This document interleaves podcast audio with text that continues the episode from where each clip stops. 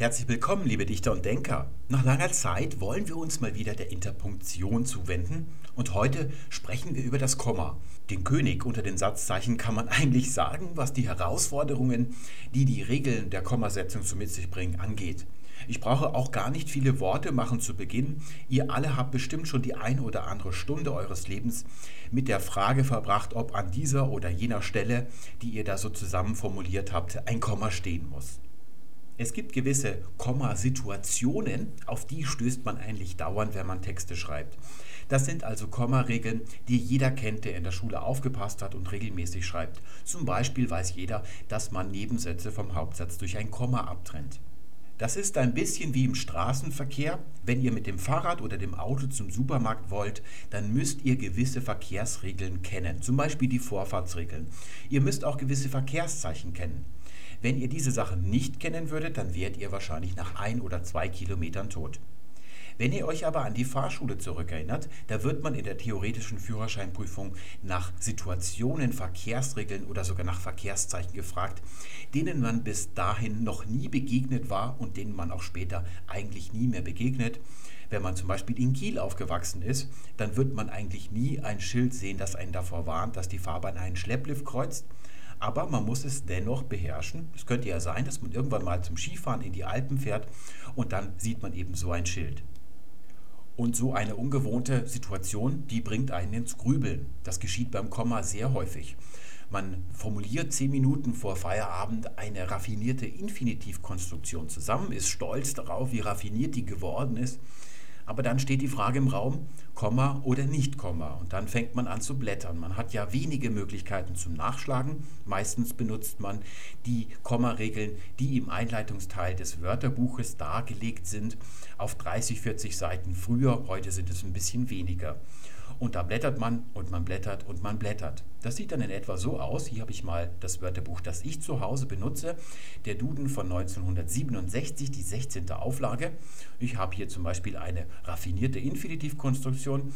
Und das hier ist nicht das Prinzip, wie Infinitive mit Kommas versehen werden, sondern es ist schon die nächste Doppelseite. Da geht es nur noch um die Ausnahmen von den Grundprinzipien. Und da können wir uns das mal in seiner ganzen Pracht ansehen, was hier so alles an Sonderregeln aufgeführt ist. Zum Beispiel, ich lese mal kurz vor, um den Horror ein bisschen zu steigern. Diese Freiheit besteht jedoch nicht, wenn der reinen Grundform ein hilfszeitwörtlich gebrauchtes Zeitwort vorangeht, weil diese Zeitwörter das durch die Grundform bezeichnete Geschehen nur modifizieren und so weiter. Und da gibt es eben ganz viele solche Ausnahmen. Und ihr wisst wahrscheinlich aus eurer eigenen Erfahrung, man muss diese Sachen bis ganz zum Ende lesen, auch wenn man es eilig hat. Denn es kann eben sein, dass irgendwo auf der Seite 22 ein Grundprinzip aufgestellt wird.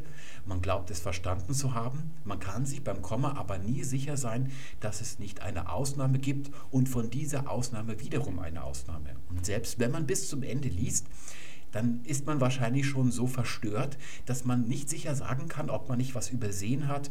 Naja, und dann kann es eben sein, dass man lieber eine einfache Konstruktion wählt, wo man weiß, wie das Komma zu setzen ist und auf die schöne verzichtet, nur weil man sich nicht blamieren will. Die heutige Folge ist natürlich keine Verfilmung der Kommaregeln in ihrer Fülle und Pracht. Wir werden stattdessen einen Weg gehen, den noch niemand gegangen ist. Wir werden zunächst einmal ergründen, wo der geheime Auftrag des Kommas liegt. Welche Funktion verbirgt sich hinter all diesen Anwendungsfällen? Wer das nämlich kennt, der kann im Notfall ohne diesen ganzen Einzelregeln beurteilen, ob an einer Stelle ein Komma zu stehen hat oder nicht. Wir werden uns ansehen, wie das Komma in einfachen repräsentativen Situationen, die ihr alle kennt und beherrscht, diesen Auftrag ausführt und danach stürzen wir uns auch noch auf ein bisschen kompliziertere Situationen, unter denen haben wir auch schon mal alle gelitten.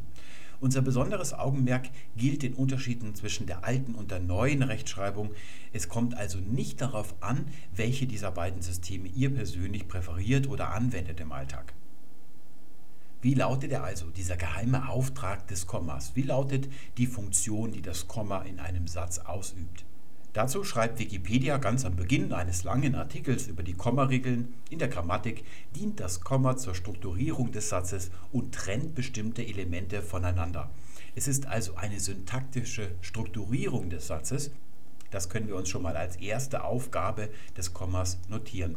Und dann gibt es eine zweite, die wird auch sehr häufig genannt, wenn man Menschen danach fragt, was das Komma eigentlich tut. Und hier habe ich wieder ein schönes Zitat aus der Radiosendung sozusagen vom Bayerischen Rundfunk für euch.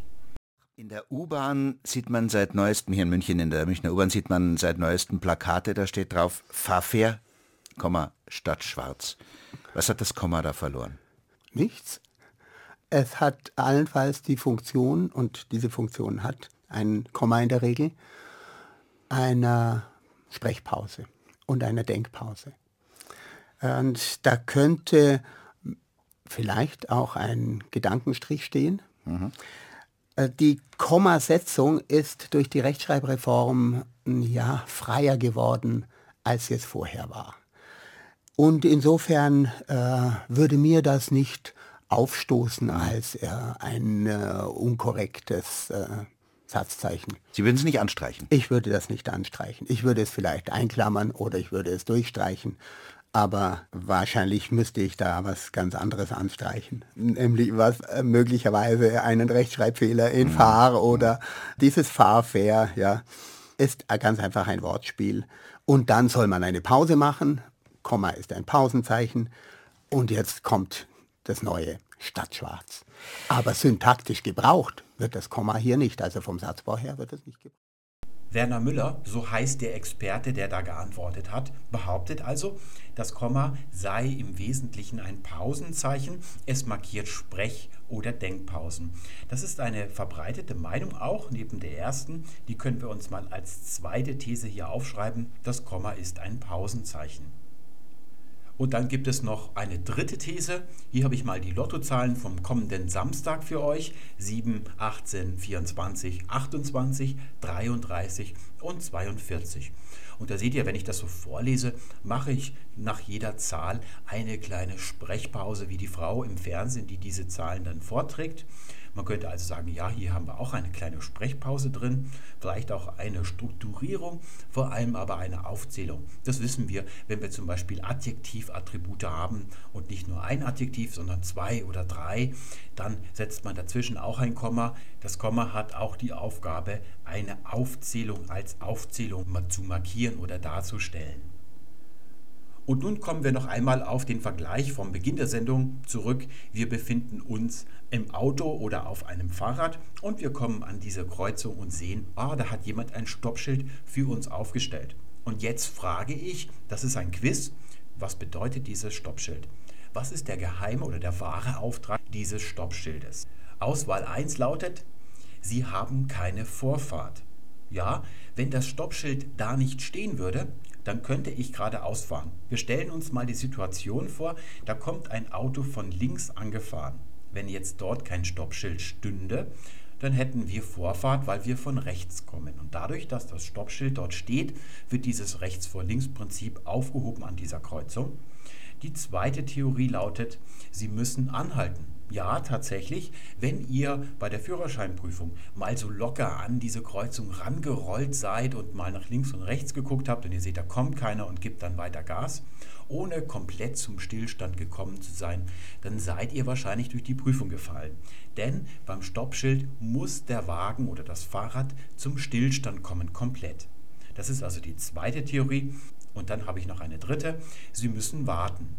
Ja, tatsächlich, wenn das Stoppschild da nicht stehen würde und es kommt nur jemand von links, dann müsste ich nicht warten. Ich komme also nicht zu spät zum Abendessen nach Hause oder zwei, drei Sekunden später, als wenn das Stoppschild da nicht stehen würde. Und nun behaupte ich Folgendes. Ein Stoppschild ist ja ein Zeichen. Wir wissen aus früheren Folgen, was ein Zeichen ist. Ein Zeichen zeigt auf etwas. Es hat also nicht einen eigenen Inhalt, sondern nur eine Funktion, die es ausübt, und zwar zeigen.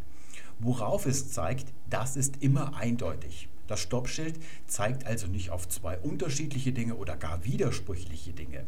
Es kann also auf keinen Fall sein, dass das Stoppschild am Dienstag bedeutet, Sie haben Vorfahrt und am Mittwoch Sie müssen anhalten oder Sie müssen warten oder Sie haben keine Vorfahrt.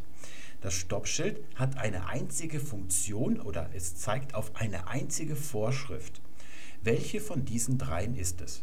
Zunächst einmal können wir natürlich die erste, die oberste aussortieren. Sie müssen warten. Das geschieht tatsächlich und zwar nur deshalb, weil dort ein Stoppschild steht. Es ist aber nicht die Funktion, die das Stoppschild ausübt, sondern eigentlich nur ein Begleitumstand. Etwas, was dadurch sekundär verursacht wird. Aber primär ist es nicht. Jetzt bleiben noch zwei Möglichkeiten und die meisten Menschen würden jetzt behaupten, das Stoppschild hat beide Funktionen zugleich. Ich halte dagegen, dass das Stoppschild ein Zeichen ist. Es zeigt auf etwas und dieses Zeigen ist eindeutig. Es kann also nicht zwei Funktionen haben. Und wenn man gewitzt ist oder länger drüber nachdenkt, dann kommt man vielleicht darauf, dass es ja noch ein zweites Schild gibt, das Vorfahrt-Achten-Schild. Dieses Schild hat nur die Aufgabe, mich darüber zu informieren, dass ich keine Vorfahrt habe in welcher Geschwindigkeit ich mich der Kreuzung nähere, ob ich tatsächlich anhalte oder ob ich zügig drüber fahre, das liegt in meinem Ermessen. Das muss von der Verkehrslage abhängig sein. Jetzt könnte man also sagen, wenn es auch noch ein Vorfahrtsachtenschild gibt, das Sie haben keine Vorfahrt bedeutet und nichts anderes, dann wäre das Stoppschild ja überflüssig, wenn es auch bedeuten würde, Sie haben keine Vorfahrt, wenn es nur dieses eine bedeuten würde. Und wenn es nur bedeuten würde, Sie müssen anhalten, dann wüsste man ja nicht, dass man keine Vorfahrt hat. Dann müsste also über dieses Stoppschild noch ein Vorfahrtsachtenschild drüber gemacht werden. Das ist also ein ziemlich triftiger Grund, warum beide Thesen hier zutreffen müssen. Obwohl das hier ja kein juristisches Unterfangen ist, sondern eigentlich nur ein Zeichen theoretisches, Tun wir mal so, als wären wir Rechtsanwälte oder Juristen. Was würden wir da tun? Also zunächst würden wir natürlich einen Vorschuss verlangen, das überspringen wir. Das Zweite ist, wir würden dieses Überqueren der Kreuzung in einzelne Rechtsakte zerlegen. Ich behaupte jetzt mal, das Stoppschild bedeutet, Sie müssen anhalten und nicht das Zweite, denn das bedeutet ja einzig und allein das Vorfahrtsachtenschild. Ich fahre jetzt also hier hin und an der Linie, die ich vergessen habe zu zeichnen, muss ich anhalten. Und jetzt ergibt sich eine neue Situation. Ich stehe, egal ob ich im Auto sitze oder auf dem Fahrrad. Und jetzt kommt ein Auto von links. Dieses Auto muss nicht anhalten, denn es hat ja kein Stoppschild. Das heißt, es bewegt sich. Und da gilt ein Prinzip im Straßenverkehr. Der fließende Verkehr hat immer Vorfahrt vor dem stehenden Verkehr. Ihr seht also, die Vorfahrt, die ergibt sich dann als sekundäres, aber primär liegt im Stoppschild nur die Rolle zu sagen, Sie müssen anhalten. Deswegen steht da übrigens auch Stopp und nicht keine Vorfahrt. Das gleiche Spiel wiederholen wir jetzt noch einmal für das Komma. Wir haben hier drei Thesen, zwei müssen wir eliminieren. Welche wird denn am Ende stehen bleiben? Schauen wir uns zunächst einmal ein Satzgefüge an, wie wir es täglich sehen oder schreiben. Sie ging ins Bett, das ist ein Hauptsatz und genau wo der zu Ende ist, da steht ein Komma, weil danach ein anderes syntaktisches, naja, nicht Gefüge, aber eine syntaktische Einheit steht, weil sie müde war. Das ist ein Nebensatz. Es könnten auch zwei Hauptsätze sein, die aneinandergereiht sind. Hier würde wiederum das Komma syntaktisch genau die Stelle markieren, die eben syntaktisch ein Einschnitt ist, eine Zäsur. Und bei dem Beispiel aus der Radiosendung war es ja tatsächlich so, fahr fair statt schwarz, da möchte man den Leser zum Innehalten bringen. Das soll tatsächlich eine Denk- oder Atempause sein, eine melodische Zäsur. Das würde für die zweite These sprechen. Es gibt auch Fälle, wo man das zweite tut, damit man das erste erreicht. Das sind Fälle, wo man ohne diese Sprechpause ein Missverständnis erzielen würde. Ich zeige euch mal ein solches Beispiel. Es lautet, Ihren Plan zu gestalten ließ sie bleiben. Wenn da kein Komma steht, dann lese ich einfach so durch. Und dann würde ich hier sagen, dass der Plan das Objekt zum Gestalten ist. Sie ließ also bleiben, etwas zu gestalten. Und was war das? Der Plan. Wenn ich jetzt hier hinter Plan ein Komma setze, Ihren Plan, Komma, zu gestalten, dann wird dieses Gestalten der Inhalt dieses Plans. Sie lässt dann also den Plan bleiben und dessen Inhalt ist das Gestalten. Da würde man hier also ein Komma setzen und dahinter nochmal eins. Oder wenn man sagen würde, Ihren Plan zu gestalten, Komma, das ließ sie bleiben oder ließ sie bleiben, das würde etwas anderes bedeuten. Das würde also für 2 und 1 sprechen. Jetzt steht es also fast schon 3 zu 0 für die erste These. Auf die läuft eigentlich alles hinaus. Jetzt schauen wir uns noch das dritte Beispiel an. Auch hier können wir auf die erste These kommen. Das waren die Lottozahlen. Wir haben hier sechs Lottozahlen und ein Linguist, der könnte jetzt sagen, wo der normale Mensch eine Aufzählung sieht, dort sehe ich eine Tiefenebene, eine Ebene, die noch unter dieser Aufzählung liegt. Jede einzelne dieser Lottozahlen ist ja eine Aussage, also ein Satz. Und diese Sätze werden jetzt gleichrangig nebeneinander gestellt. Und überall, wo ein Satz zu Ende ist als syntaktische Einheit und ein neuer beginnt, steht ein Komma. Hier könnten wir wieder sagen, in Wahrheit wird hier syntaktisch gegliedert. Jetzt steht es also schon 4 zu 0 für die erste These. Und wir befinden uns jetzt genau in der Phase am Ende einer Fußballsaison, wo der FC Schalke deutscher Meister ist. Und jetzt kommt die letzte Minute und der FC Bayern spielt noch in einem anderen Stadion. Jetzt kommt das rote, hübsche Kleid. Und jetzt schauen wir uns mal an. Hier haben wir ein Komma und dieses Komma steht zwischen zwei Adjektiven. Wir haben hier ein Substantiv und von dem ist syntaktisch ein Attribut abhängig. Das Attribut, das umfasst zwei Eigenschaften. Das sind also nicht zwei Attribute, sondern es ist ein Attribut und das besteht aus zwei Adjektiven. Die werden innerhalb dieses Satzgliedes aufgezählt. Also genau in der Mitte, wo keine syntaktische Einheit zu Ende ist und eine neue beginnt, genau in der Mitte steht das Komma. Das widerspricht also dem ersten hier und auch der These, die wir vorhin hatten. Da hole ich gerade noch mal das andere her. Sie ging ins Bett, weil sie müde war, hatten wir da. Da haben wir gesehen, wo der Hauptsatz zu Ende ist, steht das Komma und der zweite Satz beginnt also an der Grenze, an der äußeren Grenze von so einer syntaktischen Einheit und hier steht es genau in der Mitte. Wir könnten jetzt aber mal versuchen zu sagen, das Satzgefüge ist das ganze Satzglied, also ein riesengroßes, das größtmögliche. Und genau in der Mitte steht jetzt wieder ein Komma eben da, wo innerhalb dieses gesamten Gefüges zwei Dinge aufgezählt werden. Es sind zwei Sätze.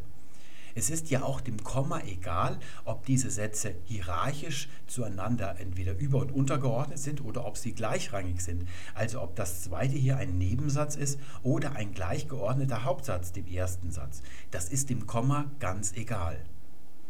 Hierzu können wir noch eine Gegenprobe machen. Dazu räume ich das weg. Wir haben nämlich die Möglichkeit, einem Substantiv zwei Eigenschaften zuzuordnen, wo kein Komma steht. Das haben wir schon mal gehabt in der Folge über das Adjektiv. Eine sensationelle physikalische Entdeckung. Hier haben wir zunächst einmal eine Entdeckung und die ist physikalisch. Und das bildet jetzt eine Gesamtheit, dieses Attribut mit diesem Substantiv dazu. Und diese Gesamtheit bekommt jetzt insgesamt noch ein weiteres Attribut. Diese physikalische Entdeckung, die ist nämlich sensationell. Hier haben wir eine hierarchische Ordnung zwischen diesen beiden Adjektiven, während sie hier gleichrangig gleichgestellt sind und aufgezählt werden als gleichrangige Glieder. Da ist hier zunächst einmal die physikalische Entdeckung und dann wird aus dieser physikalischen Entdeckung eine sensationelle physikalische Entdeckung. Und da sehen wir, hier wäre tatsächlich ein syntaktischer Einschub oder sogar ein Ebenenwechsel, aber genau hier steht das Komma nicht. Ihr werdet jetzt vielleicht fragen, was bringt mir das? Denn in der Tat ist es so, wenn man einen Text liest, und man stößt dort auf ein Komma, dann ist es wahrscheinlich so, gerade wenn man jetzt einen Satz gelesen hat, der irgendwie vollständig wirkt, dass man durch das Komma darauf kommt, dass jetzt ein neuer Satz beginnt, ein Teilsatz innerhalb dieses Satzgefüges. Der kann entweder gleichrangig sein und wenn man eine gewisse Konjunktion wie weil oder obwohl sieht, dann weiß man, jetzt geht es eine Etage tiefer, jetzt kommt ein untergeordneter Satz.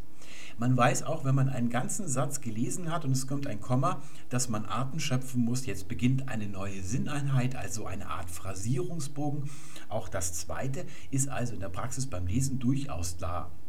Es ist so, dass ja die Schwierigkeit des Kommasetzens für den Schreibenden besteht und nicht für den Lesenden. Wenn man liest, kann man das Komma ja ohnehin nicht mehr ändern. Also vielleicht, wenn man ein bisschen neurotisch ist, hat man eine Flasche Tippex auf dem Nachtschränkchen stehen. Wenn man da einen Roman zum Einschlafen liest, dann kann man das noch schnell ausbessern, weil man vielleicht sonst nicht einschlafen könnte.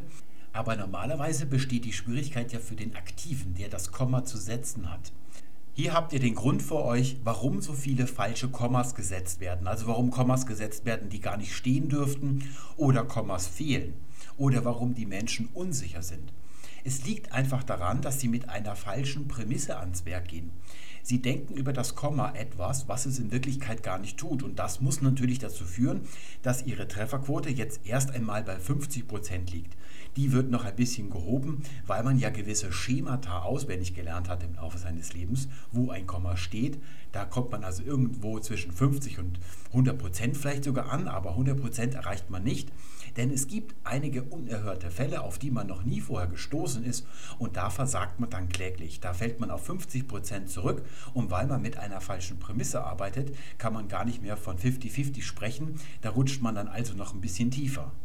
Die Schuld liegt natürlich nicht bei den Menschen selber. Ihr seht ja selber bei den Wikipedia-Artikeln und ähnlich geht es in den Wörterbüchern zu. Da wird ja der Mensch tatsächlich zu einer falschen Annahme richtig hinerzogen und mit der lebt er die ganze Zeit seines Lebens, ohne zu merken, dass er eine zu niedrige Trefferquote hat. Also das merkt er natürlich schon. Aber er führt es nicht darauf zurück, dass die Doktrin nicht stimmte, sondern er führt es auf sein eigenes Unvermögen zurück. Bevor wir mit dem Aufzählen beginnen, möchte ich noch zwei Sätze sagen zu den abgelehnten Thesen. Was der Mann im Radio gesagt hat, das stimmt nicht. Das ist eine ganz kindische Vorstellung eigentlich, das ist eine ganz gefährliche. Grundsätzlich kann die Interpunktion keine Pausen anordnen. Das kann man überhaupt nicht bei geschriebener Sprache. Das ist nicht möglich. Man kann Zeit dehnen, das erreicht man aber nicht durch Interpunktion, sondern zum Beispiel, indem man die Worte umstellt in einem Satz. Also emphatische Konstruktion nennt man das. Da muss dann der Leser länger lesen, weil es mehr Wörter gibt. Und dadurch, dass beim Lesen mehr Zeit verstreicht, kommt es dem Leser auch so vor, dass inhaltlich irgendwie Zeit verstreicht. Das ist also die Idee hinter, ja, hinter der Redefigur der emphatischen Konstruktion, dass man etwas streckt. Statt das wollte ich sagen, sagt man dann, das ist es, was ich sagen wollte. Da seht ihr, dieser Satz ist äußerlich länger geworden und das erzeugt auch das innere Gefühl der Länge. Da wird also Zeit gedehnt. Pausen können die Satzzeichen, die syntaktisch nur gebraucht werden, wie das Komma und der Punkt, eigentlich nicht anordnen. Der Leser entscheidet selbst, ob er hier pausiert oder ob er schnell drüber hinwegliest.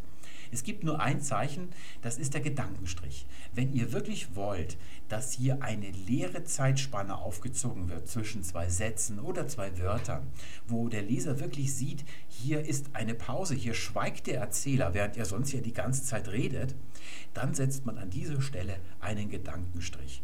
Wenn ihr euch nochmal das Tutorial über das Fragezeichen anseht, da wird diese pragmatische und syntaktische Rolle aller Satzzeichen miteinander verglichen. Da seht ihr, dass die äußere Gestalt der Satzzeichen etwas damit zu tun hat, was sie auch als Funktion ausüben können. Und es ist eben so, dass nur der Gedankenstrich wirklich ein Pausenzeichen ist. Und es ist auch stilistisch so, wenn ihr wirklich wollt, dass eine Pause stattfindet beim Lesen, dann setzt einen Gedankenstrich und kein Komma. Das gilt übrigens auch für die sogenannten parenthetischen Einschübe. Die kann man ja mit zwei Kommas umschließen, am Anfang und am Ende, oder mit zwei Gedankenstrichen. Auch damals haben wir darüber geredet. Hier möchte ich dazu sagen, wenn ihr Komma setzt, dann könnt ihr keine Pause erzeugen. Da wird einfach etwas nachgestellt als Parenthese, noch schnell eingeschoben. Wenn hier wirklich eine kurze Pause gemacht wird vom normalen Satzfluss und dazwischen etwas anderes gesagt werden muss, bevor man weitermachen kann, dann setzt man das zwischen zwei Gedankenstriche. Dieses hier ist also eine ganz naive Vorstellung darüber, was ein Komma als Satzzeichen macht. Die Rolle, also die Funktion als Pausenzeichen ist ihm ganz und gar fremd. Näher liegt da schon das andere. An vielen Stellen, wo das Komma steht, wird syntaktisch gegliedert. Aber Vorsicht, beim roten hübschen Kleid haben wir gesehen, dass nicht zwischen zwei syntaktischen Einheiten, sondern genau in der Mitte das Komma steht. Da kann man also ganz schön auf die Nase fallen mit dieser Theorie, mit der ersten hier. Jetzt müssen wir nur noch herausfinden, was denn eine Aufzählung ist. Offenkundig ist nicht alles eine Aufzählung. Nicht nach jedem Wort in einem Satz finden wir ein Komma. Wir könnten ja sagen, ein Satz ist die Aufzählung von Wörtern, aber offenkundig ist das nicht so, jedenfalls nicht im Hinblick auf die Kommasetzung. Um zu verstehen, was eine Aufzählung ist, im Gegensatz zur normalen Abfolge der Wörter oder Teile des Satzes, müssen wir uns drei Begriffe vergegenwärtigen. Das erste ist Wort. Ein Wort ist zum Beispiel Pferd. Und wenn ich jetzt noch den bestimmten Artikel davor setze, dann habe ich schon zwei Wörter. Da spricht man dann von einer Phrase. Wort und Phrase sind zwei Ausdrücke, die sich allein auf die Form beziehen, die man da vor sich hat. Was das Pferd im Satz tut, welche Funktion es dort ausübt als Phrase, darüber schweigen diese Ausdrücke. Da gibt es etwas anderes, das ist dann das Satzglied. Das Satzglied beschreibt die Funktion, die im Satz ausgeübt wird. Welche Form es hat, darüber schweigt das. Also wenn ich sage Subjekt, dann weiß man nicht, ist es ein einziges Wort, also Peter zum Beispiel, oder eine Phrase, das Pferd, es kann auch noch mehr sein. Mit den Satzgliedern baut man einen Satz. Das ist in etwa so, als würde man ein Haus bauen. Da hat man erstmal das Fundament, das wäre dann in etwa das Subjekt. Dann die tragenden Wände, also was drüber gebaut wird, das wäre das Prädikat. Und dann haben wir noch ein Dach, das könnte das Objekt sein. Und dann bauen wir noch eine Garage und einen Garten davor, das wären dann Adverbiale und Attribut. Das sind die fünf Satzglieder. Was ich jetzt in dieses Haus hineintue, das bleibt mir überlassen. Ich kann zum Beispiel einen Tisch reinstellen, ein Sofa, ein Bett. Das wären dann Worte. Und das ist einfach nur die Füllung dieser Satzglieder. Man könnte zum Beispiel auch sich bei IKEA eine Wohnlandschaft bestellen. Die ist schon komplett zusammenpassend. Also ein Sofa mit zwei passenden Sesseln dazu. Das wäre dann eine Phrase. Wir können uns das mal ansehen. Wir bauen mal aus dem Pferd einen ganzen Satz. Das Pferd ist schön. Jetzt haben wir nicht nur eine Phrase, das ist äußerlich von der Form her noch eine Phrase, aber die Funktion in diesem Satz ist, dass es ein Satzglied ist und zwar das Subjekt. Während das zweite hier, die beiden Wörter, ist schön, das ist das Prädikat, der Gegenstand des Satzes und das ist die Aussage, die über diesen Gegenstand getroffen wird. Wir sehen, dass zwischen das und Pferd kein Komma gesetzt wird. Die Kommasetzung kann sich also nicht auf die Formebene beziehen, sie muss sich auf die funktionale Ebene im Satz beziehen. Also sie muss etwas mit Satzglied zu tun haben. Wir können zum Beispiel mal das Pferd ein bisschen nach links rücken und dann erweitern wir das Subjekt mal. Wir sagen, der Pferd der Esel ist oder sind schön. Und jetzt müssen wir ein Komma setzen. Wir könnten auch eine Konjunktion und dazwischen tun. Das wird dann eher vereinigt miteinander. Und beim Komma wird es einfach nur aufgezählt. Das Pferd, der Esel sind schön oder ist schön. Jetzt analysieren wir dieses Komma. Das Satzglied Subjekt, das reicht von diesem D bis zu diesem L da ganz hinten.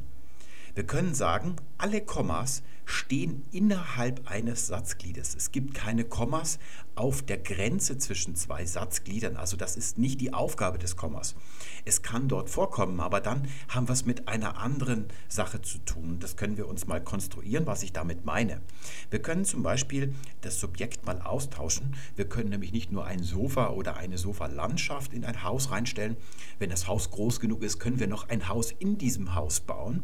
Also einen Satz in einem Satz und da sprechen wir dann von Hauptsatz und Nebensatz.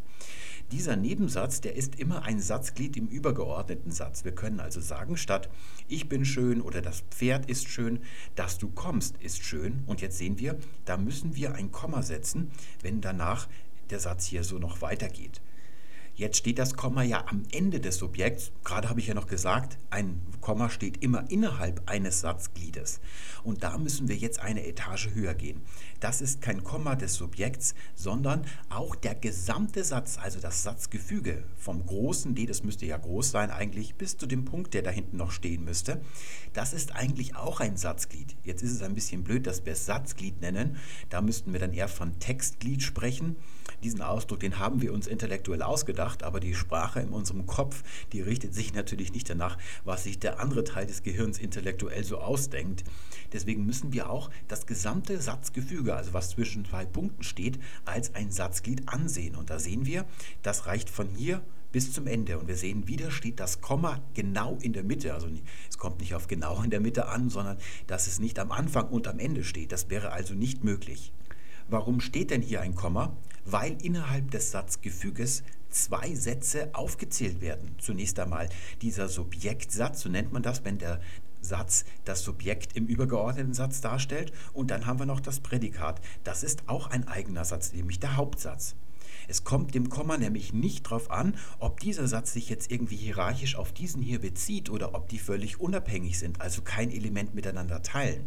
Wenn man zum Beispiel zwei Hauptsätze in ein Satzgefüge hineinquetscht, eigentlich macht man das ja nie, aber es wurde im Laufe der Rechtschreibreform sehr viel darüber geredet. Zum Beispiel, im Wohnzimmer roch es nach Lavendel, Komma, Im Kamin brannte ein Feuer. Normalerweise würde man da ja einen Punkt setzen in die Mitte, man würde da nicht zwei Hauptsätze mit dem Komma in ein Satzgefüge vereinigen. Aber man kann das natürlich machen und in diesem Fall würde dann auch ein Komma stehen. Unsere universale Kommaregel lautet also, ein Komma markiert die Aufzählung innerhalb eines Satzgliedes und diese Satzglieder heißen Subjekt, Prädikat, Objekt, Adverbiale und Attribut und als sechstes kommt hier noch hinzu das Satzgefüge, also alles, was zwischen zwei Punkten steht, die Großeinheit sozusagen. Wie kann ich erkennen, ob wirklich aufgezählt wird in diesem Satzglied? Ganz einfach. Nehmen wir mal ein Beispiel. Das große Pferd ist schön. Wenn ich groß rausnehme, dann ist das Pferd nicht mehr groß. Das Pferd verändert sich also. Es wird nicht mehr die gleiche Aussage darüber getroffen. Große ist ein normales Attribut, das sich auf das Pferd bezieht. Das ist keine Aufzählung, sondern die normale Abfolge der Satzglieder. Und wenn ich jetzt hier sage, das Pferd, der Esel ist schön und ich lasse den Esel jetzt mal verschwinden, dann bleibt das Pferd, wie es vorher war. Das ist also die Aufzählung. Der Esel hat also keinen Einfluss auf das Pferd sozusagen. Der Rest des Satzes, der bleibt genauso, wie er vorher gewesen ist. Ich habe mir natürlich die Frage gestellt, soll ich euch das alles erzählen? Also funktioniert das in der Praxis? Könnt ihr damit Kommas setzen aktiv? Ja. Und tatsächlich habe ich es durchgetestet und es funktioniert wunderbar, wenn ihr euch streng an diese sechs Satzgliedelemente haltet und daran denkt, dass innerhalb dieses Gliedes aufgezählt wird und dann diesen Test macht, dass eben das zweite aufgezählte oder das dritte wegtut, dass ihr nur noch eines da habt und das verändert sich nicht, dann könnt ihr alle Kommas richtig setzen.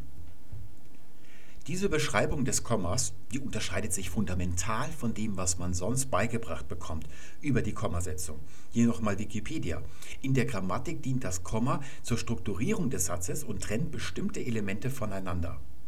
Diese Auffassung, die konstatiert, wie zum Beispiel nehmen wir nochmal, dass du kommst, ist schön, dass wir hier einen Nebensatz haben und der ist vom Hauptsatz mit einem Komma getrennt. Also zwischen zwei syntaktischen Gliedern werden also die Kommas gesetzt und diese Strukturierung wird durch das Komma kenntlich gemacht.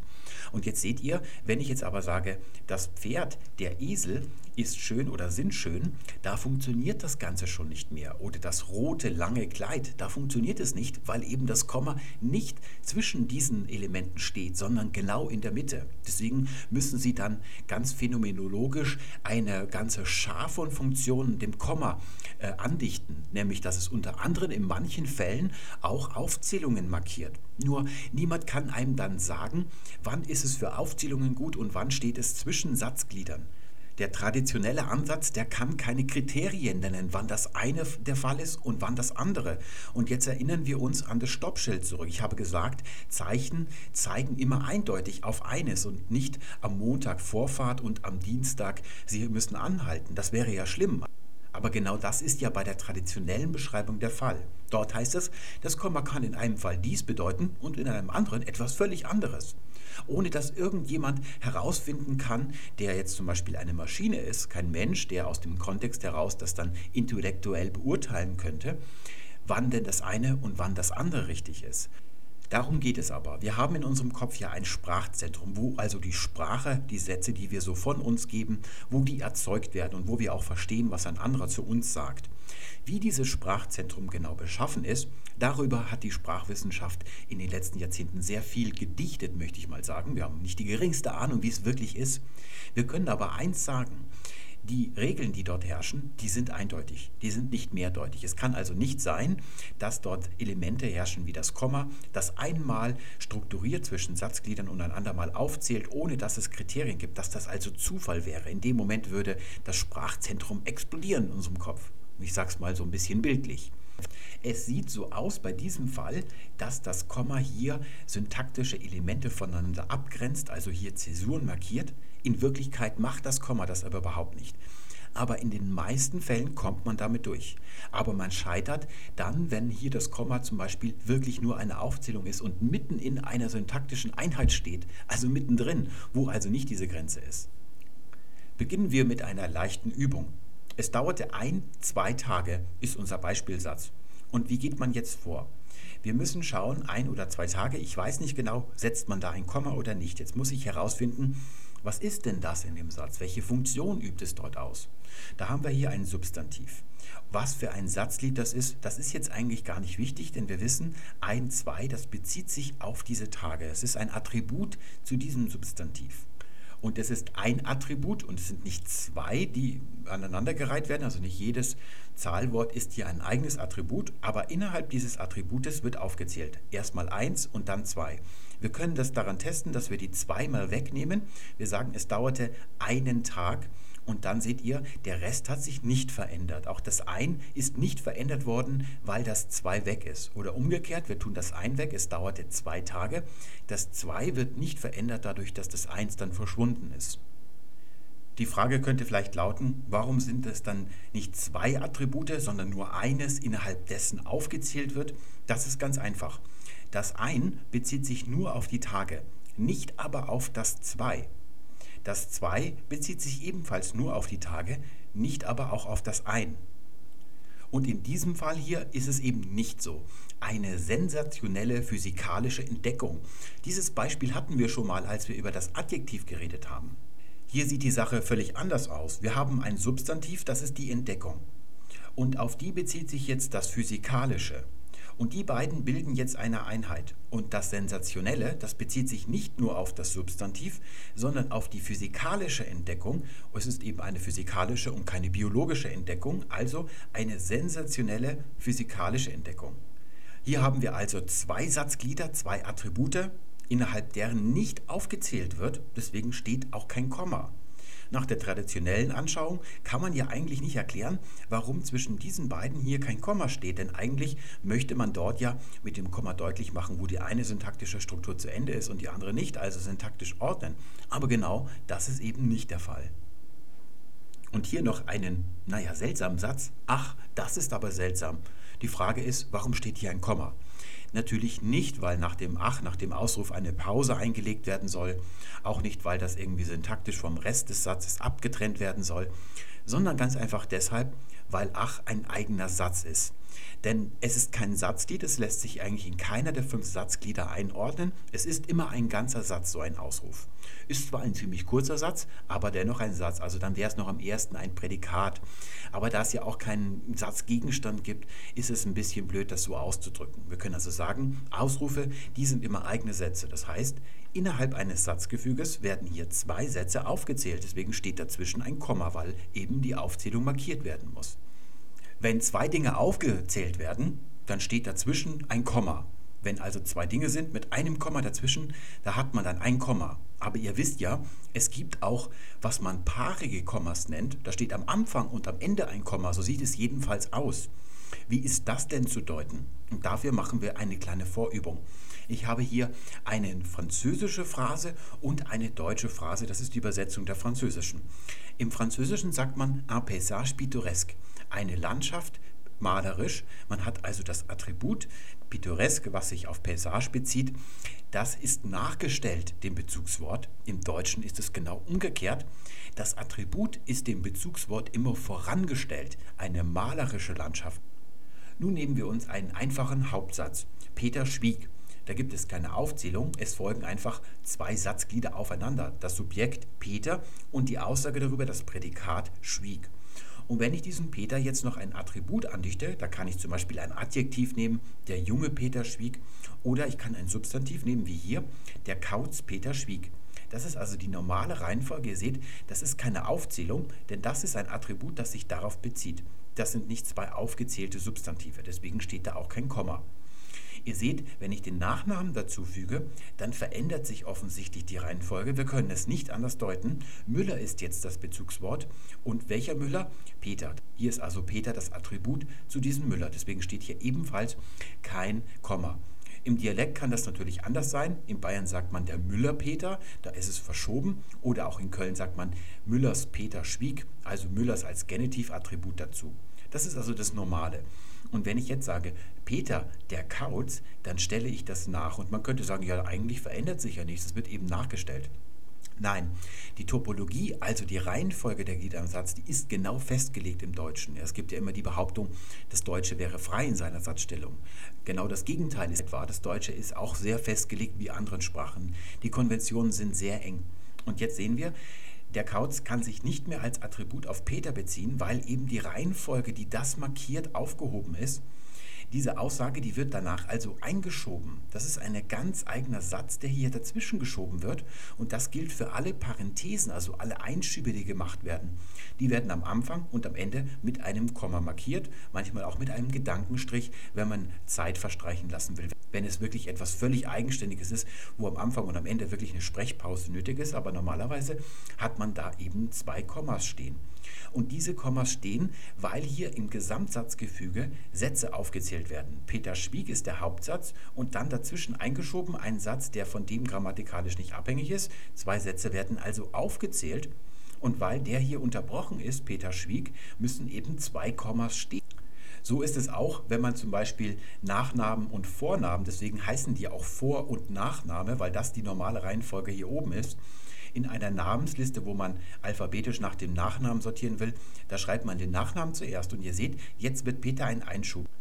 Die beiden Kommas stehen hier also nicht, um grammatikalisch den Anfang und das Ende der Apposition zu markieren, also syntaktisch zu gliedern.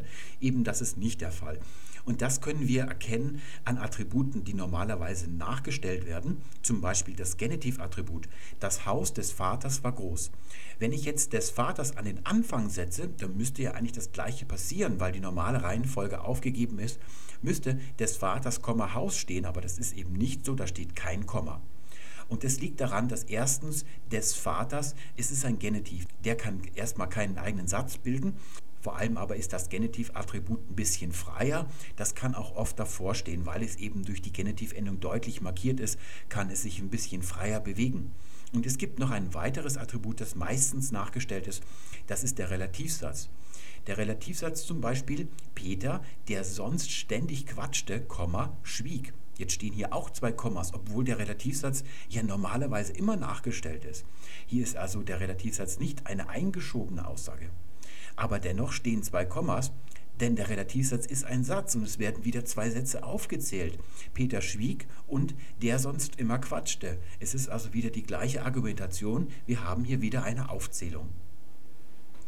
Eine alte Unklarheit besteht darin, was denn geschieht, wenn zwei Dinge mit unverknüpft sind ob da dann noch ein Komma gesetzt werden soll oder nicht. Grundsätzlich gehen die alte und die neue Rechtschreibung davon aus, dass eine Verknüpfung mit und etwas anderes ist als eine blanke Aufzählung. Deswegen steht grundsätzlich vor diesem und kein Komma. Denn Hans, Peter schwiegen ist etwas anderes als Hans und Peter schwiegen. Da wird dann eben von einer gewissen Gemeinsamkeit ausgegangen, die sich bildet, die mehr als die Einzelteile ist. Ich kann euch zeigen, wie das mit den Hauptsätzen, die mit unverknüpft sind, in der alten Rechtschreibung war.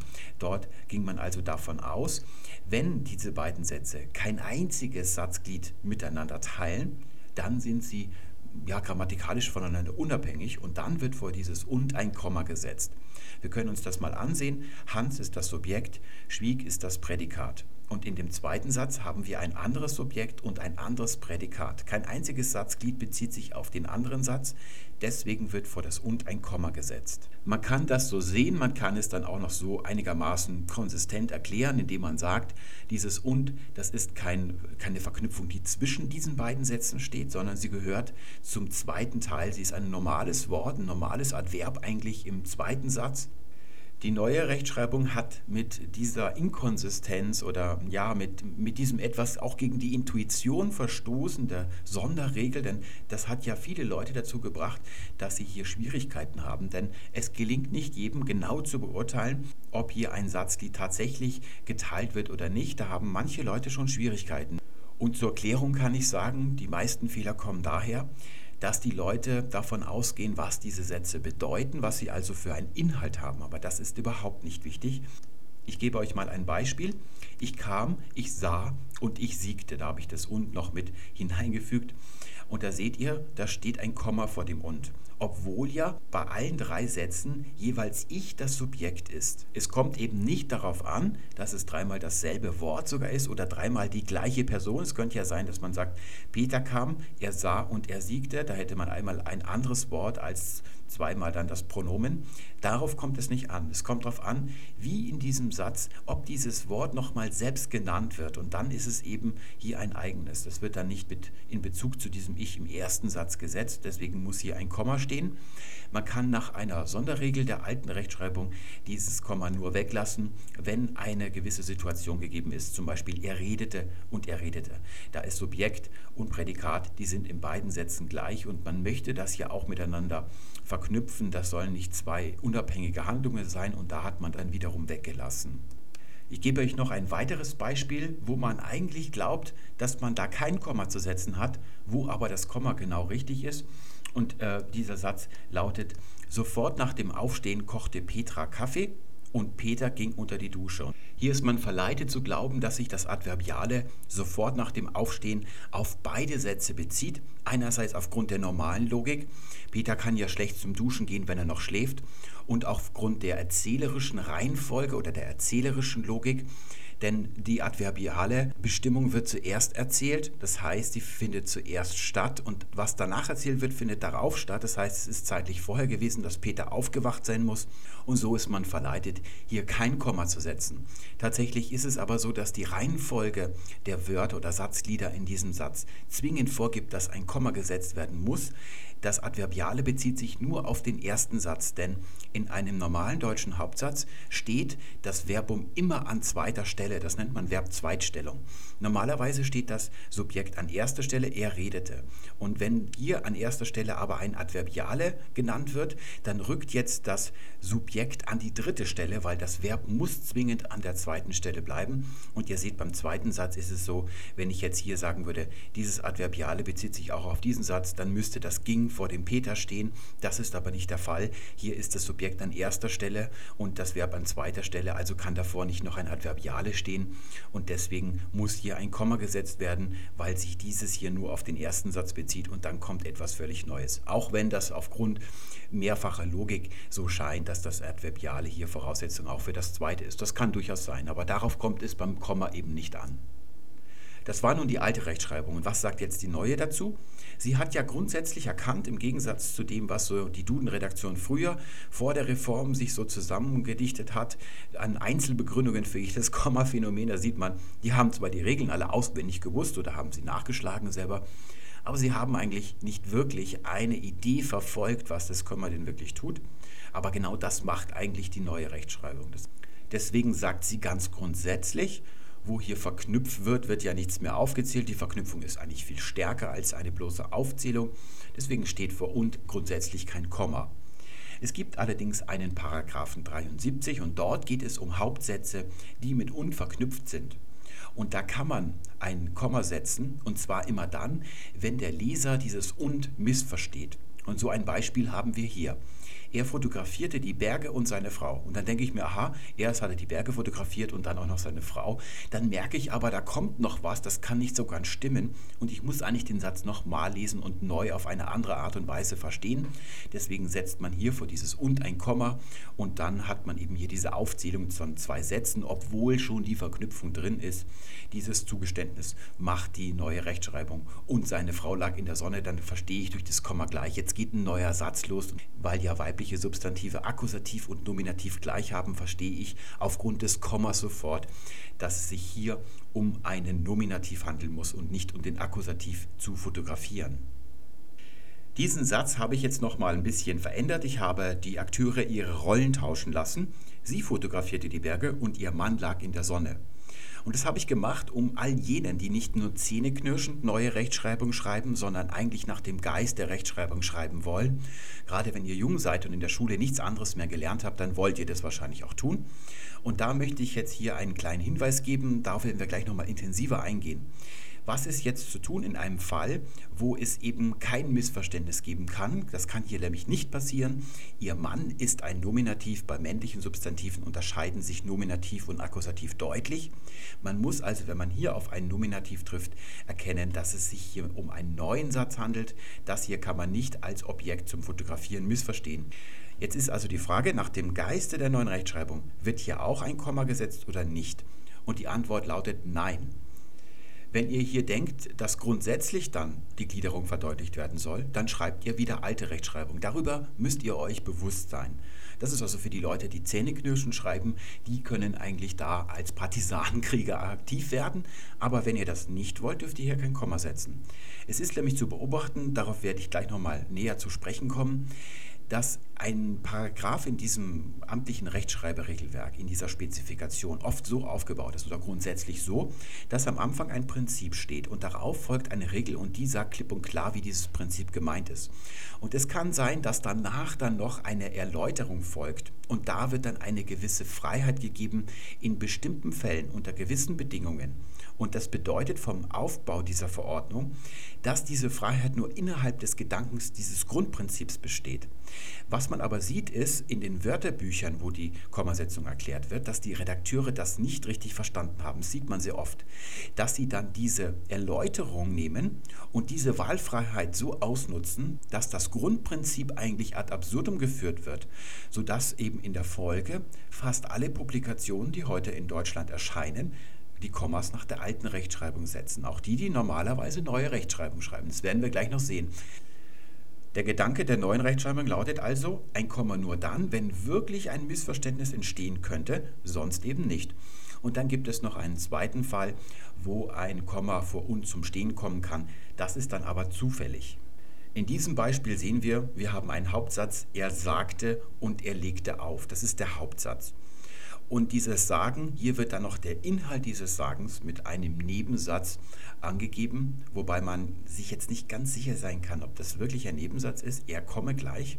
Es könnte auch ein Hauptsatz sein, der aneinandergereiht ist. Das ist aber nicht wichtig, sondern es ist ein zweiter Satz. Wir haben es mit einer Aufzählung von Sätzen zu tun. Deswegen muss hier ein Komma stehen. Und weil das nachgestellt ist, deswegen steht hier am Anfang und am Ende ein Komma, weil dieser Hauptsatz, er sagte und legte auf, unterbrochen worden ist. Und da seht ihr, da kommt hier am Ende dieses untergeordneten Satzes oder dieses zweiten Satzes, da steht ein Komma, deswegen steht das zufälligerweise vor dem und. Das ist aber nicht bewusst nach diesem und gesetzt. Das kann eben nach der alten und nach der neuen Rechtschreibung passieren. Beide Rechtschreibersysteme sehen in und als Konjunktion, also eine Verknüpfung. Das ist mehr als die Einzelteile, deswegen wird hier kein Komma gesetzt, grundsätzlich nicht. Etwas anderes ist es bei den adversativen Konjunktionen. Ich spreche von aber oder sondern. Zunächst einmal im Kontrast das Beispiel aus dem Radio. Warum steht hier korrekterweise kein Komma? Ganz einfach deshalb, weil statt eine Präposition ist. Statt schwarz ist ein Adverbiale.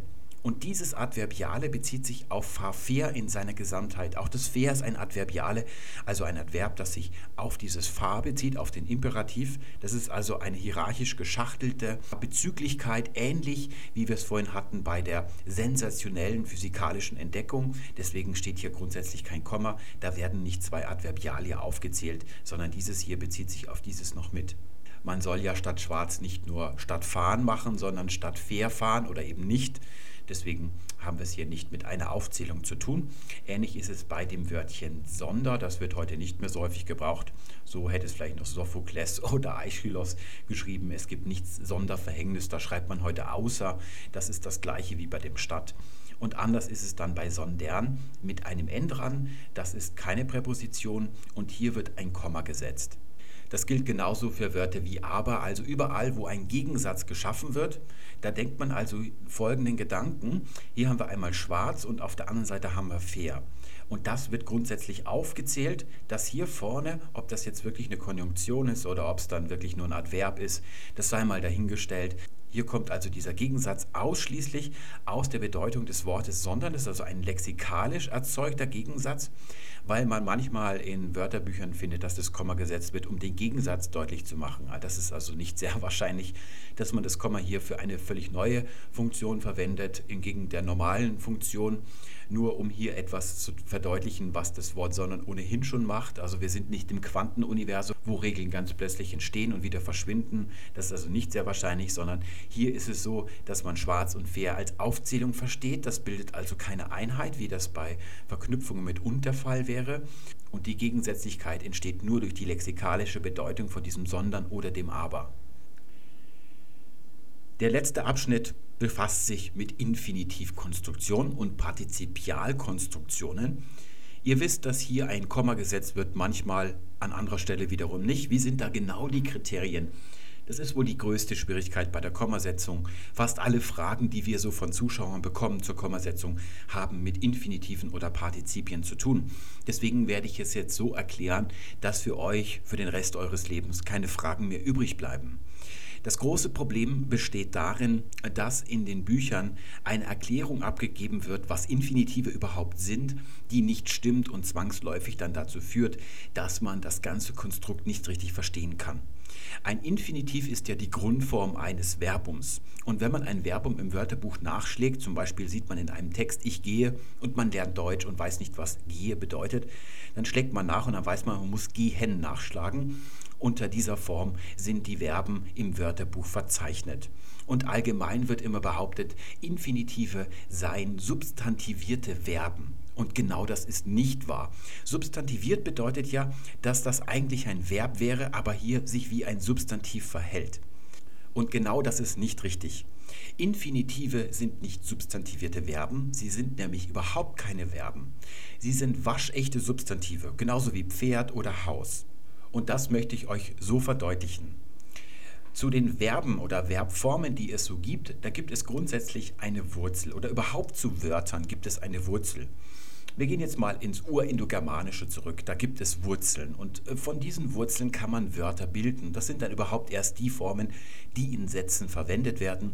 Die Wurzel ist einfach nur eine Bedeutung tragende abstrakte Wurzel. Und je nachdem, was man da jetzt für Endungen anhängt, wird daraus entweder ein Verb oder ein Substantiv und später vielleicht noch ein Adjektiv. Wir haben also eine Wurzel G und die hat nur eine semantische Bedeutung, nämlich eine Fortbewegung, bei der man einen Fuß vor den anderen setzt.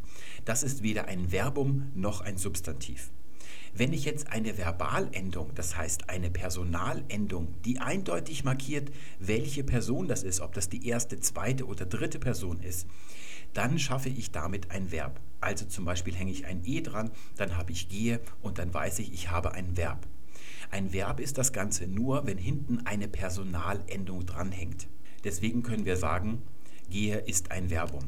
An diese Wurzel kann ich aber auch eine, naja, Beugungsendung oder eine Stammendung anhängen, wodurch daraus ein Substantiv wird. Wir könnten zum Beispiel UNG anhängen. Gehung, das gibt es zwar nicht, aber ihr wisst, es gibt viele Substantive wie die Zeitung zum Beispiel oder die Neuerung oder Neuigkeit. Man kann Kite anhängen und so bildet man Substantive. Und das sind dann richtige Substantive und nicht irgendwelche substantivierten Etwasse.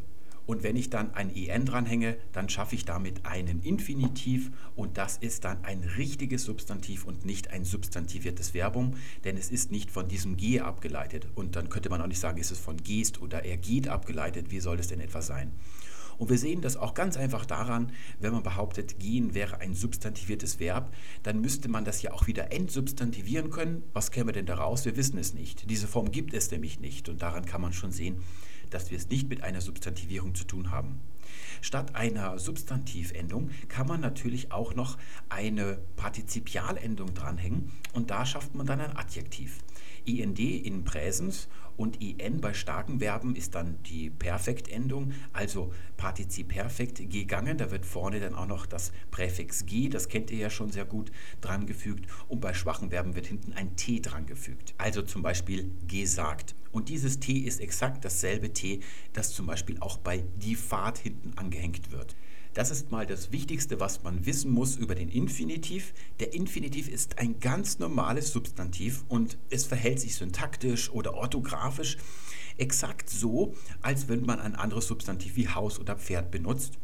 Mit dem Unterschied, dass man dieses Substantiv nur manchmal groß schreibt und meistens dann eben klein. Die Schreibung eines Wortes hat keinen Einfluss darauf, was es für eine Wortart ist. Was es für eine Wortart ist, das ist immer nur morphologisch oder syntaktisch bestimmt, aber niemals orthografisch. Und auf der rechten Seite die Partizipien, das sind echte Adjektive. Und das Missverständnis ist eben so, dass man diese drei Formen hier, also die Substantive und die Adjektive, manchmal auch infinite Verbformen nennt, während man die finit nennt, also genau bestimmte, bestimmt im Sinne der Person. Die Verbalform entsteht ja dadurch, dass man an eine Wurzel eine konkrete Information über eine Person anhängt, also eine Tätigkeit mit einer Person in Verbindung bringt und dadurch eben eine Handlung, ein Verbum entsteht. Hier ist es eben nicht so. Und diese Formen bilden zwar zusammen ein Paradigma, die gehören also semantisch oder lexikalisch durchaus zusammen. Deswegen heißen die Partizipien auch Partizipien. Sie sind an der Bedeutung dieser Wurzel teilhaftig. Das bedeutet das lateinische Adjektiv particeps. Warum ist die Morphologie oder die Wortart wichtig für die Kommasetzung? Das ist ganz einfach. Wenn ihr mal ein Satzgefüge euch vorstellt, wie wir sie schon hatten in dieser Folge, also einen Hauptsatz, einen einfachen. Peter schwieg oder Peter wollte ein Eis zum Beispiel. Jeder Satz lässt sich eigentlich auf das Verbum, also auf die wirklich personengebeugte Verbform reduzieren. Alle anderen Satzglieder sind eigentlich nur Zusätze. Das, Verbum drückt die Aussage aus, die überhaupt Anlass ist, weswegen man diesen Satz bildet. Wenn der Infinitiv ein Verbum wäre, dann würde er einen eigenen Satz innerhalb dieses Hauptsatzes bilden, weil man ihn einfach nur so einbaut. Statt Peter will ein Eis könnte man sagen, Peter will schlafen und dieses Schlafen würde dann einen Satz in dem Hauptsatz bilden und es würde bedingen, weil wir es hier mit einer Aufzählung von zwei Sätzen dann zu tun hätten, dass vor jedem Infinitiv eigentlich ein Komma stehen müsste und auch danach noch eins. Genau so wird die Kommasetzung aber nicht fabriziert. Normalerweise steht vor einem Infinitiv nämlich kein Komma. Und die Ausnahmeregeln oder besonderen Kriterien, wann dann doch ein Komma steht, sowohl in der alten als auch in der neuen Rechtschreibung, die unterscheiden sich hier fundamental, wie wir gleich sehen werden. Die kann man nur verstehen, wenn man versteht, dass der Infinitiv ein ganz normales Substantiv ist, wie Pferd oder Haus. Schauen wir uns mal den blanken Infinitiv an, also ohne irgendeinen Zusatz. Da wird normalerweise kein Komma gesetzt. Das gilt für die alte wie die neue Rechtschreibung. Ich will ein Eis und dieses Substantiv Eis können wir durch ein anderes ersetzen, nämlich gehen. Nur dass dieses gehen klein geschrieben wird. Ihr seht, dass hier vorne ein eigenes Verb steht, das ist also eigentlich das Prädikat, das ist das gebeugte Verb. Wir können auch ein anderes Modalverb davor setzen. Ich kann Mathe oder ich kann gehen, beides ist möglich. Oder mal den Infinitiv am Anfang des Satzes. Irrtum ist menschlich, können wir sagen, aber auch Irren ist menschlich. Das ist ein Infinitiv. Auch im Lateinischen, im Original, errare humanum est, errare ist ein normaler Infinitiv. Der Infinitiv kann natürlich in mehreren Satzgliedern auftauchen, wie jedes normale Substantiv. Ich will ein Eis, ich will gehen. Hier ist der Infinitiv ein Akkusativobjekt zu diesem Wollen. Genauso ist es im zweiten Fall. Im dritten Beispiel ist Irren das Subjekt des Satzes. Es steht hier im Nominativ. Das Gehen in sich, also lexikalisch, eine Handlung ausdrückt, das ist völlig unwichtig. Das ist syntaktisch unwichtig und es ist auch für die Rechtschreibung unwichtig und Eis eben nicht. Eis ist ein Gegenstand, Eis ist ein Ding. Das spielt alles keine Rolle. Es geht nur darum, welche syntaktische Funktion oder Form diese Wörter haben. Und jetzt können wir das mal zur Seite rücken. Jetzt gehen wir noch einen Schritt weiter. Der Infinitiv kann nämlich nicht nur Subjekt oder Objekt sein, er kann auch Adverbiale sein. Das heißt, er kann in einer Präpositionalphrase stecken. Zum Beispiel sagt man, ich bin beim Schreiben und hier kann man jetzt das Schreiben eben groß schreiben, weil hier eine Präposition davor steht.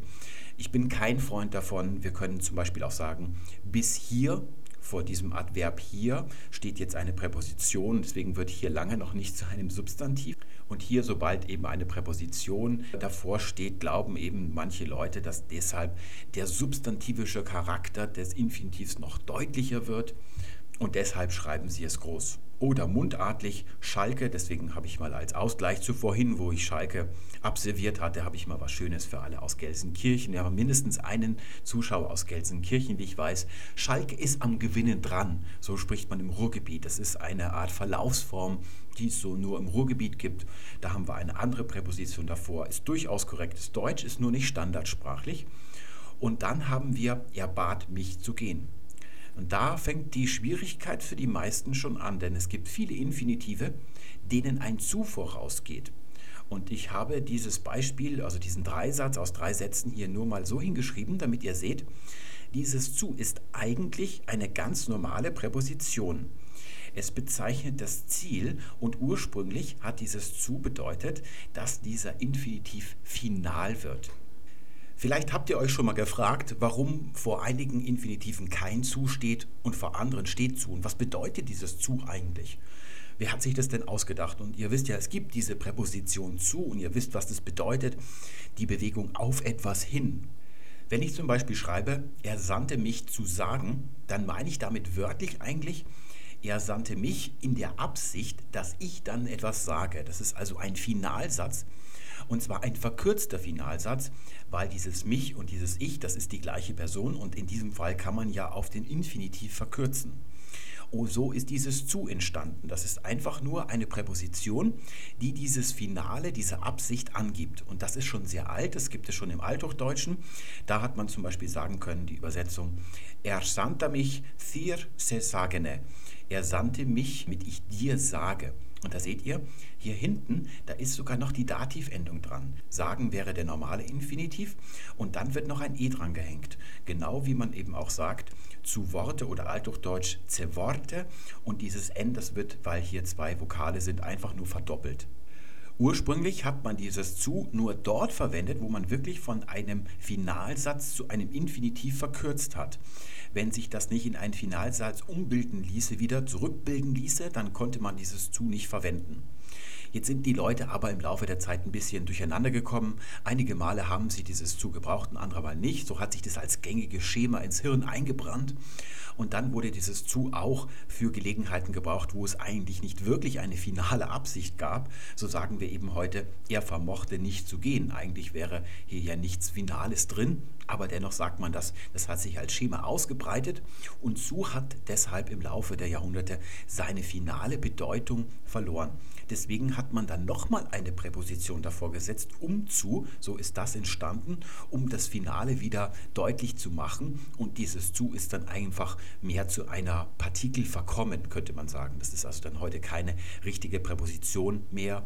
Das sehen wir daran, dass wir um zu gehen sagen können. Normalerweise ist es ja nicht möglich, zwei unterschiedliche Präpositionen aneinander zu reihen. Das geht normalerweise eher nicht. Und wir sehen auch neuerdings wieder, das ist also nicht erst in den letzten Jahren entstanden, das ist schon eine ganze Weile so, dass mit Umzug genau das Gleiche geschieht, wie es mit dem Zu gewesen ist. Es verblasst. So habe ich zum Beispiel mal einen Artikel im Sprachblog, da könnt ihr Beispiele lesen, wo es falsch gemacht wird, stand bei Facebook, bist du alt genug, um zu wissen, was dahinter steckt, hinter diesem Link oder so. Und da heißt es natürlich korrekt, bist du alt genug zu wissen und nicht um zu wissen. Denn man wird ja nicht alt, damit man erfahren darf, was hinter diesem blöden Link steckt. So müsste man das um hier streichen. Da sieht man, auch dieses umzu ist schon wieder am Verblassen, sodass wir wahrscheinlich in 200 Jahren noch eine dritte Präposition davor haben. Vor dem blanken Infinitiv und dem mit zu steht grundsätzlich weder nach der alten noch nach der neuen Rechtschreibung ein Komma. Und zwar ist der Grund ganz einfach. Nehmen wir mal dieses Beispiel hier. Er bat mich um Hilfe. Und wir sehen, das ist die ganz normale Abfolge von Satzgliedern. Er ist das Subjekt, bat ist das Prädikat, das hat ein Objekt und dann noch ein Adverbiale, das bezieht sich darauf. Hier wird nirgendwo etwas aufgezählt, deswegen wird auch kein Komma gesetzt. Und ebenso ist es natürlich, wenn wir ein bisschen anachronistisch zu noch als Präposition nehmen bei zu gehen. Hier haben wir ganz normal eine Präposition mit dem Infinitiv daran. Heute müssen wir das eher hochrücken, weil das nur noch eine Partikel ist. Aber das spielt keine Rolle. Es bleibt nach wie vor eine ganz normale Abfolge von Satzgliedern. Deswegen schreibt man hier kein Komma davor. Und da haben wir schon die erste Schwierigkeit für uns. Es gibt nämlich Zeitgenossen, die eine gewisse Sache nicht verstehen. Wenn dieser Infinitiv nicht nur ein unzusammengesetztes kurzes Wörtchen ist, sondern eine zusammengesetzte Form, vielleicht sogar eine, wo das Vorderglied unter gewissen Bedingungen abgeteilt wird. Also ich gehe heim, da wird dieses Heim nach hinten gesetzt. Solche Verben gibt es ja zuhauf im Deutschen.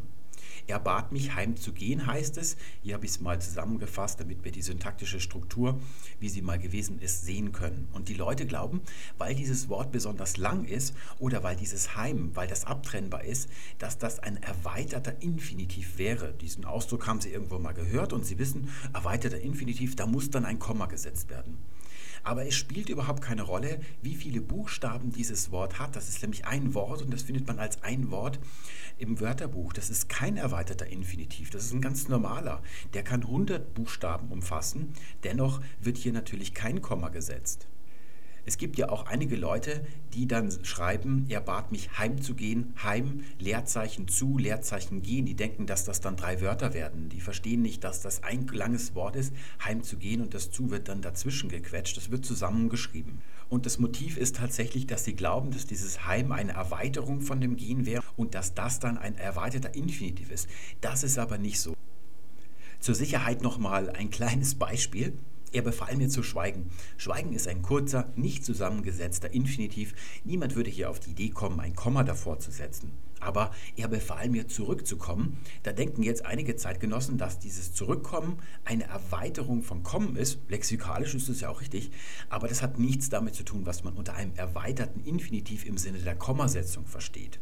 Zurückzukommen ist also genau dasselbe syntaktisch wie kommen. Deswegen kann es hier von der Kommasetzung her keinen Unterschied geben. Wir haben ja ganz am Anfang festgestellt, dass sich die Kommasetzung nur auf die syntaktische Funktion bezieht und nicht auf die Form des Wortes.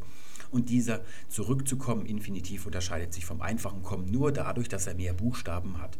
Syntaktisch ist da überhaupt kein Unterschied. Und ebenso natürlich, er befahl mir auszurichten. Ausrichten ist kein erweiterter Infinitiv von richten. Das ist einfach nur eine Zusammensetzung und die unterscheidet sich nicht vom Richten. Und wenn beim Richten kein Komma steht, steht natürlich auch bei Ausrichten kein Komma. Und jetzt schauen wir uns an, was sind denn erweiterte Infinitive? Und da sage ich gleich Vorsicht, hier gibt es einen deutlichen Unterschied zwischen der alten und der neuen Rechtschreibung. Fangen wir mal mit der ersten Möglichkeit an, einen Infinitiv im Sinne der Kommasetzung zu erweitern. Dazu räume ich, naja, das, das untere räume ich mal weg, die oberen beiden lasse ich mal da. Eine Erweiterung ist zum Beispiel, wenn von diesem Infinitiv noch ein Adverbiale abhängt oder ein Objekt. Diese beiden Möglichkeiten gibt es im Deutschen. Ein eigenes Subjekt kann der Infinitiv im Deutschen nicht haben. Wir könnten also sagen, er bat mich sofort zu gehen und dieses sofort bezieht sich ja auf das Gehen, nicht auf das Bitten natürlich. Das heißt, dieser Infinitiv hat eine eigene adverbiale Erweiterung hier bei sich. Das ist eine Erweiterung oder zum Beispiel dieser Infinitiv, der bedingt, dass man ja noch erfahren müsste, an wem wird diese Handlung verrichtet, also ein Objekt oder vielleicht auch ein Adverbiale mit einer Präposition oder sowas. Also im einfachsten Fall, er bat mich, ihm zu helfen. Da hängt dieses ihm allein von dem Helfen ab und natürlich nicht von diesem Bitten im Hauptsatz. Und jetzt denkt die alte Rechtschreibung, sie hat also jetzt folgende Gedanken. Sobald der Infinitiv noch solche Satelliten dabei hat, da ist er zwar dennoch eigentlich nur formal ein reines Substantiv, wo gar kein Komma davor gehört, aber weil der jetzt diese Satelliten hat, fast wie ein richtiger Satz, also der ist ein bisschen größenwahnsinnig geworden, dieser Infinitiv, das sagt die alte Rechtschreibung. Er hat also das Gewicht eines Satzes, auch wenn er es streng genommen gar nicht ist, das haben wir ja geklärt. Er ist aber von seiner Gewichtung her so als, ja, eigentlich mit einem Nebensatz vergleichbar. Deswegen sagt sie, er tut jetzt so, als wäre er ein eigener Satz. Und wenn es ein Nebensatz ist, dann haben wir ein Haupt, das ist der hier oben und hier unten ein Pseudonebensatz. Und weil ja normalerweise dann, wenn solche Sätze aufgezählt werden, ein Komma steht, wird jetzt vor dieses zu ein Komma gesetzt. Das ist die Möglichkeit Nummer eins, wie man einen Infinitiv erweitern kann. Hier ist also die Erweiterung vom Infinitiv syntaktisch abhängig. Mit dieser Behelfsbegründung hat die Rechtschreibreform konsequent Schluss gemacht. Das bedeutet, das Komma wird in diesen Fällen nur gesetzt. In der alten Rechtschreibung, in der neuen Rechtschreibung ist sie falsch. Es wird an dieser Stelle kein Komma vor dem zugesetzt. Es spielt keine Rolle, was syntaktisch von diesem Infinitiv abhängt. Das ist ganz, ganz wichtig. Und jetzt schauen wir uns mal an, einen kleinen Rundblick über das, was heute so in neuer Rechtschreibung publiziert wird. Fangen wir an. Und zwar so sehr, dass sich mancher Verfechter von Schwarz-Grün genötigt sieht, und jetzt kommt die Infinitiv-Erweiterung, nun seinerseits ans Mikrofon zu treten. Das ist aus der letzten Woche. Ich habe spontan alle Internetseiten von den großen Zeitungen aufgerufen und habe das erste Beispiel, dem ich hier begegnet bin, genommen. Und ihr seht, da steht ein Komma, das ist nach der neuen Rechtschreibung falsch. Das nächste Beispiel von der Süddeutschen. Wir waren wie Fußballer, die auf das Tor spielten. Dieses erste Komma steht. Das ist ja ein Relativsatz. Hier werden zwei Sätze aufgezählt. Das ist richtig. Und dann bereit waren zu schießen. Dieses Komma ist ohnehin komplett falsch. Das ist auch nach der alten Rechtschreibung falsch. Bereit waren zu schießen, da muss das Komma einfach gestrichen werden. Das ist also ganz grausig. Und dann in der FAZ. Der grüne Psirske, das ist falsch geschrieben, hatte gefordert, in Deutschland wieder ein Recht zum Generalstreik einzuführen. Und da seht ihr vor diesem Innen, das ist also auch ein sehr langer erweiterter Infinitiv, da steht ein Komma, das da gar nicht stehen dürfte. Denn auch die FAZ schreibt ja neue Rechtschreibung. Und dann in der Zeit auch neue Rechtschreibung. Merkel bemüht sich gleichzeitig und dann zu wirken, würde kein Komma stehen, aber nach der alten Rechtschreibung nicht radikal, auch die Negation und dann haben wir hier noch das Radikal. Das ist also ein erweiterter Infinitiv im Sinne der alten Rechtschreibung, steht da also ein Komma. In der neuen Rechtschreibung hat das Komma hier nichts zu suchen. Jetzt könnte man denken, naja, die Journalisten, die sind oft alte Hasen, sind mit der alten Rechtschreibung aufgewachsen, wissen das nicht und es gibt ja niemanden mehr, der irgendwie mal kontrolliert, wie geschrieben wird bei den Zeitungen. So kommt das zustande. Es ist also mehr oder minder ein Zufall. Nein, nein, das findet man auch in Romanen. Und da kann ich aus meiner eigenen Erfahrung sagen, die Lektoren, die achten sehr darauf, nach den Regeln der neuen Rechtschreibung zu setzen und die setzen ein Komma genau an der gleichen Stelle. Zum Beispiel, trotzdem konnte ich mich nicht erinnern, Komma, jemals zuvor derart viele Maden auf einer einzigen Leiche gesehen zu haben. Auch ein irre lange erweiterter Infinitiv, der kein Komma vor sich haben dürfte nach der neuen Rechtschreibung. Das Buch ist ganz neu von Simon Beckett, Leichenblässe, ein ganz grausig schlecht geschriebenes Buch. Dann hier ein sehr gutes Buch von David Kuhns, das ist sprachlich ein ganz, ganz herausragend gutes Buch. Die anderen Bücher von David Kuhl sind leider nicht so gut, obwohl Molly immer ziemlich heikel gewesen war, was Mäuse anging und sich mehr als üblich bemüht hatte, und das ist bis jetzt richtig gewesen, was wir so an Komma sehen, aber jetzt kommt's, sie vom Haus fernzuhalten. Da haben wir also sie ein Objekt und dann vom Haus ist ein Adverbiale, also gleich zwei Erweiterungen beim Infinitiv, spielt keine Rolle in der neuen Rechtschreibung. Hier darf kein Komma stehen. Und dann haben wir noch ein Buch, das ist auch ganz frisch erschienen in diesem Jahr, weil große Unternehmen genötigt sind und dann auszubilden, kein Komma, aber nach der alten Rechtschreibung umfassende Bürokratien, eine Objekterweiterung. Nach der alten Rechtschreibung muss jetzt also ein Komma stehen, aber das Buch ist komplett in neuer Rechtschreibung gesetzt, deswegen ist dieses Komma hier auch falsch. Ich weiß jetzt nicht, wie es in Schulbüchern ist, das habe ich nicht geprüft. Vielleicht wissen die Redakteure da ein bisschen besser, wie das geht. Aber wir können sagen, wenn wir uns hier mal einen Überblick verschaffen über das, was normal publiziert wird, also Zeitungen und Romane, da können wir sagen, die Kommasetzung wird eigentlich komplett nach der alten Rechtschreibung fabriziert. Das ist also nichts, hat das mit der neuen Rechtschreibung zu tun.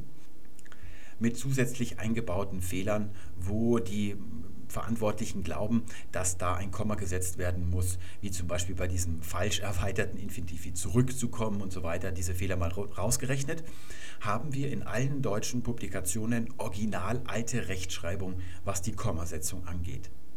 Ich bin mir dabei nicht ganz sicher, ob Verlage wie zum Beispiel Hansa versuchen hier die neue Rechtschreibung zu unterminieren, wo es geht. Es kann also sein, dass sich manche auf gewisse Ausnahmeregeln, wo man eine Freiheit hat, in der neuen Rechtschreibung dabei berufen.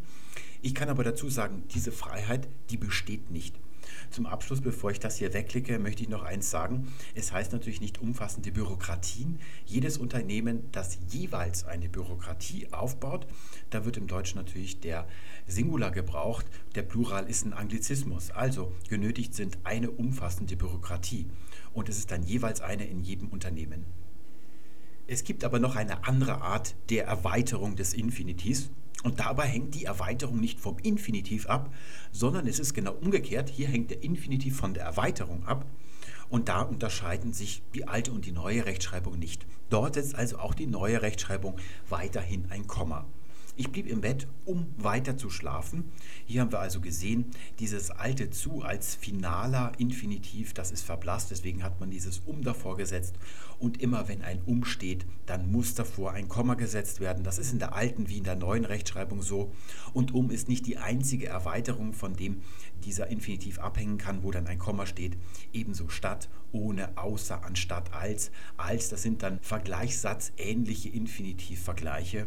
Also zum Beispiel, er blieb lieber im Bett, als weiter zu schlafen. Überall hier muss nach der alten und der neuen Rechtschreibung ein Komma gesetzt werden. Es gibt noch eine zweite Erweiterung des Infinitivs, wo dieser Infinitiv von der Erweiterung abhängt. Und da zitiere ich aus dem Original der amtlichen Rechtschreibung, weil hier ein Begriff sehr wichtig ist. Es heißt dort, Infinitivgruppen grenzt man mit Komma ab, wenn die Infinitivgruppe von einem Substantiv abhängt. Substantiv ist hier das Wichtige.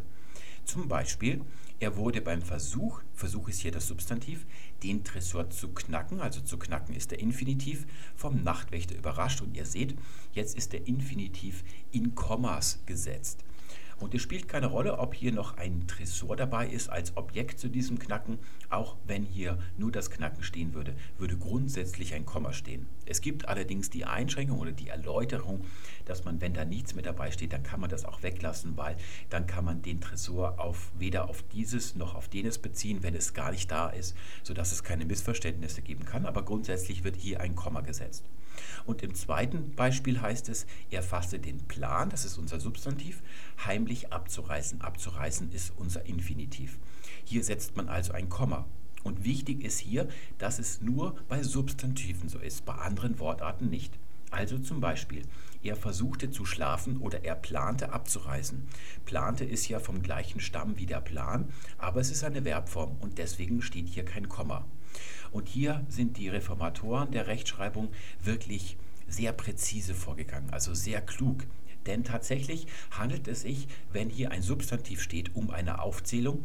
Wenn etwas anderes steht, ein Verb oder vielleicht auch ein Adjektiv, dann ist es keine Aufzählung denn er plante, wen oder was abzureißen. Das ist das Objekt. Wir gehen jetzt mal davon aus, dass dieses zu die Verbalpartikel ist und keine Präposition, also kein Adverbiale. So wäre es dann heute eher adäquat im heutigen Deutsch. Und hier haben wir jeweils dann ein Objekt zu diesem gebeugten Verb. Beim Versuch oder beim Plan abzureisen, dort ist es anders.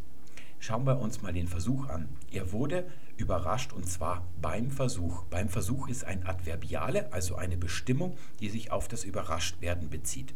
Und hier ist das Adverbiale noch gar nicht zu Ende. Es geht nämlich noch weiter. Der Infinitiv gehört noch dazu. Und ihr seht, innerhalb dieses Satzgliedes wird aufgezählt. Zuerst wird der Versuch genannt und dann wird der Infinitiv genannt. Dass der Infinitiv den Inhalt dieses Versuchs angibt, ist hier nicht wichtig, aber es ist eigentlich schon wichtig, aber rein streng formal gesehen nicht. Wir haben es also hier tatsächlich, wenn so ein Substantiv steht und davon ein Infinitiv abhängt, mit einer Aufzählung zu tun und deswegen steht hier ein Komma. Das ist also eigentlich identisch mit Peter, der Arzt zum Beispiel, wo wir vorhin gesehen haben, wenn dann eine Apposition nachgestellt wird, dann ist sie eigentlich ein Einschub und es steht hier in paarigen Kommas. Das ist genau dasselbe Prinzip. Hier unten ist das nicht so, deswegen steht hier kein Komma. Und ich sage das so ausführlich, weil ihr in den meisten Wörterbüchern hier eine Vermischung findet. Da haben die Redakteure des Wörterbuchs das nicht verstanden. Weder was das Komma macht, noch was hier syntaktisch so alles los ist, warum hier ein Komma stehen muss und warum hier kein Komma stehen darf. Nochmal zu dieser Erläuterung, das ist die Erläuterung Nummer 1 in diesem Paragraphen 75 dass man diese Kommata auch weglassen kann. Das gilt für alle drei Bedingungen, die dritte nenne ich gleich. Wenn dieser Infinitiv nur mit zu steht, das wäre zum Beispiel hier nicht möglich. Er fasse den Plan heimlich abzureißen. Wenn das Komma hier nicht steht, dann könnte man auch dieses heimlich als Adverbiale auf das Fassen des Plans beziehen, also dass der Plan heimlich gefasst wurde, abzureißen. Aber hier soll ja deutlich werden, dass er den Plan fasste, dass die Abreise heimlich vonstatten geht und deswegen kann man hier ein Komma setzen. Und dann gibt es noch einen dritten Fall, wo der Infinitiv von der Erweiterung abhängt. Sowohl in der alten und der neuen Rechtschreibung wird dort also ein Komma gesetzt. Und das ist ziemlich ähnlich dem zweiten Fall, nur dass hier der Infinitiv nicht von einem richtigen Substantiv abhängt, sondern von einem ja ziemlich inhaltsleeren Wörtchen, wo der Inhalt dann der Infinitiv ist. Das wäre dann also zum Beispiel es oder das und da wird zwischen das S und dem Infinitiv mit zu dann ein Komma gesetzt. In der alten Rechtschreibung heißt es also, Susanne liebte es und dann zu essen. Dieses zu essen ist also jetzt der Inhalt von diesem S. Deswegen steht hier ein Komma, das ist in der alten Rechtschreibung im Duden Regel Nummer 36 gewesen. Aber Sushi, Ausrufezeichen, also das ist ein Ausruf und dann Susanne liebte und dann es zu essen. Und dieses S ist hier nicht irgendein leeres S, das durch den Infinitiv erst eine Bedeutung oder einen Inhalt bekommt, sondern dieses S vertritt als Pronomen den Sushi. Das ist also nochmal der Sushi. Der Sushi ist also hier als Pronomen das Objekt zu diesem Infinitiv. Und der Unterschied zwischen diesen beiden Sätzen ist, dass hier der Infinitiv vom S abhängt und hier hängt das S als Objekt von diesem Essen ab. Und hier setzt die alte Rechtschreibung ein Komma. Und da ist der Unterschied zur neuen Rechtschreibung. Susanne liebte es zu essen, genau wie bei der alten Rechtschreibung. Hier hängt der Infinitiv von dem S ab. Statt von der Plan zu essen, ist es halt eben ein S zu essen. Und dann aber in dem zweiten Fall Sushi, Susanne liebte und dann S zu essen. Das Objekt hängt hier vom Infinitiv ab und hier setzt die neue Rechtschreibung kein Komma. Jetzt fragt man sich natürlich, warum haben die Reformatoren das abgeschafft? Also wenn der Infinitiv noch erweitert ist von etwas, was von ihm abhängt, warum ist da das Komma abgeschafft worden? Und der Grund ist ganz einfach. In der alten Rechtschreibung wurde hier ja ein Komma gesetzt, weil man gesagt hat, der Infinitiv ist zwar in Wirklichkeit kein Nebensatz, aber er verhält sich so und deswegen tun wir mal so, als wäre er ein Satz und wenn Sätze aufgezählt werden, dann muss hier ein Komma stehen. Das ist ja unser Grundgedanke. Die Reformatoren haben dann gesagt, ja, aber diese Annahme ist dennoch falsch, denn der Infinitiv ist und bleibt einfach nur ein Substantiv. Der ist eben kein Satz. Es werden deshalb nicht zwei Sätze aufgezählt, nur weil da ein Infinitiv vorkommt. Deswegen ist eigentlich das Komma vor diesen Infinitiven nicht dem Grundgedanken des Kommas entsprechend, denn es werden nicht tatsächlich zwei Sätze aufgezählt. Und deswegen ist dieses Komma verschwunden. Das ist also ganz in dem Gedanken, den wir auch herausgearbeitet haben. Das ist wirklich intelligent gemacht, dass die das so erkannt haben. Die zweite Frage ist, ja, warum haben Sie dann bei den anderen Erweiterungen, wo der Infinitiv von der Erweiterung abhängt, das Komma denn gelassen? Denn dort ist der Infinitiv ja auch nach wie vor nur ein Infinitiv, also ein Substantiv und, und auch kein Nebensatz. Dazu schauen wir uns mal den Paragraphen an. Es ist der Paragraph 75 der amtlichen Rechtschreibung. Und dort haben wir eben hier die erste Bedingung wo also der Infinitiv von um oder anstelle oder als und so weiter abhängt, da wird erstmal ein Komma gesetzt. Das zweite war das Substantiv, also der Plan zu entkommen, da wird ein Komma gesetzt und das dritte war das Korrelativ, also sie liebte es, zu essen. Und von dieser Erweiterung hängt jetzt eben zu gehen ab. Und das ist ganz einfach. Wir haben ja vorhin gesehen, der Kauz Peter, wenn das umgestellt wird, Peter der Kauz, dann ist der Kauz eigentlich ein Einschub, der steht in paarigen Kommas. Dieser Einschub der Kauz in Kommas bleibt aber eigentlich dennoch ein Attribut zu diesem Peter. Wir wissen, es bezieht sich als nähere Bestimmung auf diesen Peter. Und jetzt seht euch mal Folgendes an. Wir haben hier ein Um oder ein Substantiv wie Plan oder ein S. Und jetzt kommt ein Komma und dann kommt der Infinitiv. Und wir haben gesehen, dieser Infinitiv gibt immer den Inhalt von dieser Erweiterung eigentlich an. Das heißt, wir haben es hier mit demselben zu tun wie bei Peter, der Kauz, Deswegen wird hier weiterhin ein Komma gesetzt, denn es handelt sich tatsächlich streng formal gesehen um eine Aufzählung. Zuerst wird Plan aufgezählt, dann ein Komma und dann zu fassen. Und diese beiden Sachen, die nehmen das gleiche Satzglied ein. Innerhalb dieses Satzgliedes wird aufgezählt. Zum Beispiel, sein Plan, Komma, zu entkommen scheiterte. Da ist also Plan zu entkommen, das ist das Subjekt. Und in diesem Subjekt werden zwei Dinge aufgezählt. Deswegen muss hier ein Komma stehen. Das haben die Reformatoren ganz richtig erkannt und natürlich auch die Leute, die sich die alte Rechtschreibung ausgedacht haben. Denn hier haben wir ja keinen Unterschied. Der Infinitiv, der von diesen drei Dingen abhängt, der ist eine nachgestellte Apposition, die muss dann als Einschub in zwei paarigen Kommas eingeschoben werden. Deswegen steht hier ein Komma. Das ist der Paragraph 75 und er nennt nur diese drei Bedingungen. Andere nennt er nicht. Er spricht überhaupt nicht davon, dass etwas von diesem Infinitiv abhängt als Objekt oder als Adverbiale. Und jetzt kommt's. Nach diesen drei Regeln gibt es immer noch Erläuterungen. Und da heißt es in der Erläuterung 2, in den Fällen, die nicht durch den Paragraph 75 1, 2, 3 geregelt sind, kann ein Komma gesetzt werden, um die Gliederung deutlich zu machen bzw. um Missverständnisse auszuschließen. Jetzt fragen wir uns natürlich, wie ist das denn zu verstehen? Das bedeutet ja tatsächlich, dass diese ganzen Beispiele aus den Zeitungen und Romanen, die wir gesehen haben, dass die Verfasser da das Komma setzen können, wie sie lustig sind. Also hier muss das Komma offensichtlich gesetzt werden und in allen anderen Fällen darf man das Komma setzen, wie man gerne möchte. Aber hier müssen wir uns den Aufbau dieses Paragraphen mal ansehen. Was ist die Erläuterung im Vergleich oder in Bezug auf die Regel? Und da heißt es in der Einleitung der amtlichen Rechtschreibung, in den Erläuterungen werden zusätzliche Hinweise gegeben. Dabei wird prinzipiell von einer Grundregel ausgegangen. Das hier ist die Grundregel, das ist die Erläuterung. Das heißt, die Erläuterung oder die Freiheit, die hier gewährt wird, die darf sich nicht über das hier hinaus bewegen. Die darf also das nicht in sein Gegenteil verkehren. Und nun möchte ich euch nochmal den Kontrast zeigen zwischen dem Wortlaut der amtlichen Rechtschreibung und dem, was ihr dann im Wörterbuch lesen könnt. Die Redakteure lesen natürlich die amtliche Rechtschreibung, so wie wir das gerade getan haben, und versuchen sie zu verstehen oder versuchen herauszufinden, wie es gemeint ist. Und da könnt ihr dann als Leser gar nicht sofort ermessen als Laien, ob der Redakteur ein Genie ist und das genau originalgetreu erklärt oder ob er linguistisch auf der Brennsuppe daher schwimmt, also das Abitur mit 2,3 bestanden hat, dann germanistische Linguistik studiert hat und noch nach dem zehnten Semester nicht fertig geworden ist, weil es ihm nicht gelungen ist, die einzige Fremdsprache, die er lernen muss, also das Latinum zu machen, weil er da semesterweise dran gescheitert ist. Das könnt ihr eigentlich nicht wissen wenn ihr den Originaltext nicht gelesen habt, weswegen ich euch grundsätzlich empfehle, lieber mit dem Originaltext zu arbeiten. Den werden wir verlinken, den gibt es als PDF-Datei vom Rechtschreiberat und da kann man eigentlich sehr schön erklärt bekommen, wie es gemeint ist. Und ich möchte euch ein Beispiel zeigen, das meiner Meinung nach eine ganz krasse Fehlinterpretation ist.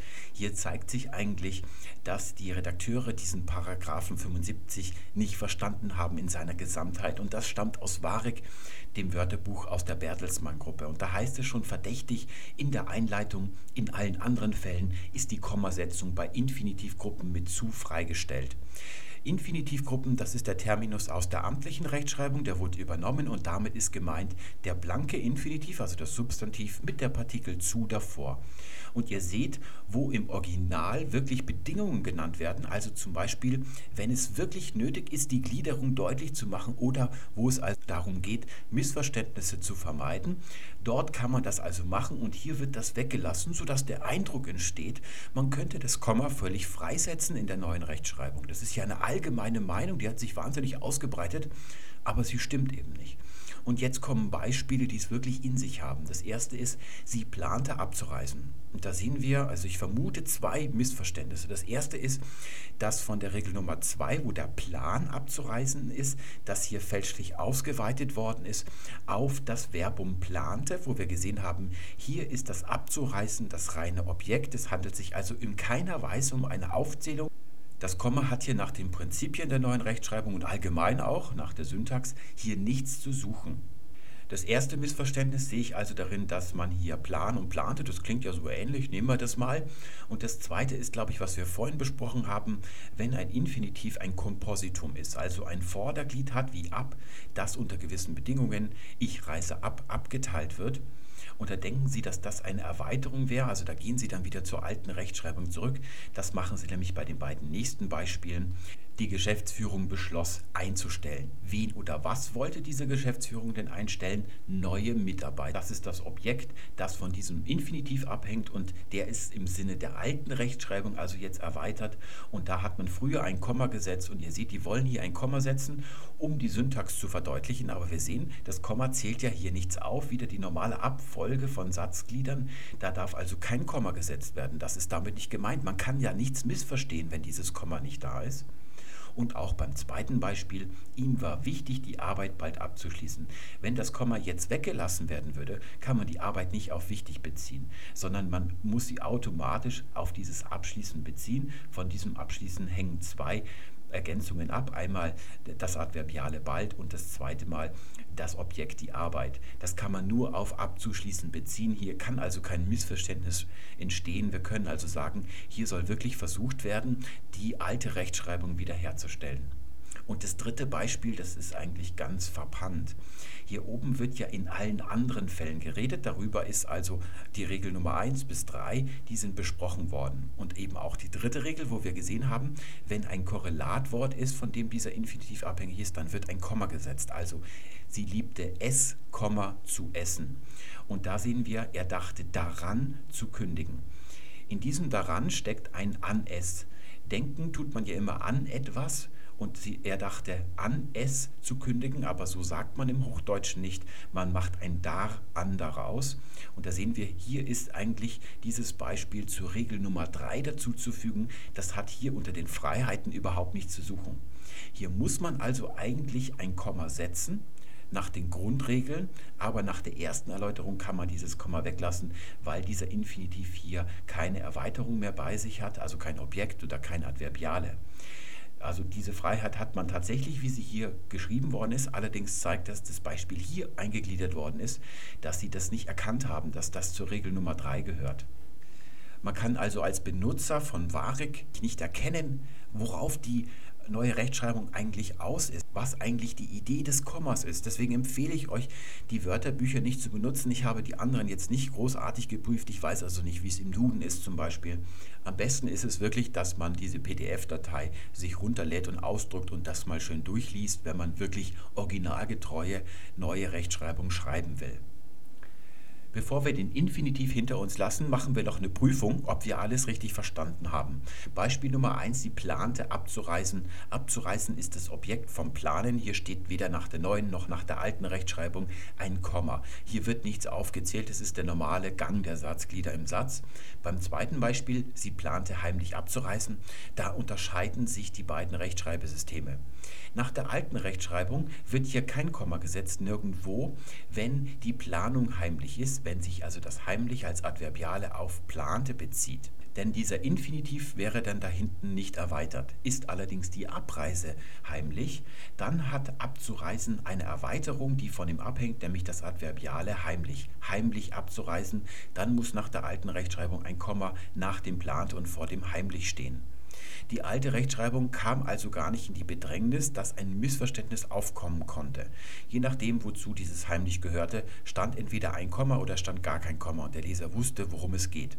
Bei der neuen Rechtschreibung, die hier auf das Komma verzichtet, weil sie sich nicht dafür interessiert, ob der Infinitiv erweitert ist mit etwas, was vom Infinitiv abhängt, da kann man dann nach der Erläuterung 2 des Paragraphen 75 ein Komma setzen und zwar vor dem heimlich, wenn sich das heimlich auf die Abreise bezieht und nach dem heimlich, wenn sich das heimlich auf die Planung bezieht. Das ist zwar nicht dogmatisch, aber man sagt sich, bevor Menschen darunter leiden müssen, also ein Missverständnis aufkommt, da überwinden wir dieses Dogma eben für diesen Zweck. Dann die beiden nächsten Beispiele. Sie fasste den Plan abzureisen oder heimlich abzureisen. Hier steht grundsätzlich ein Komma.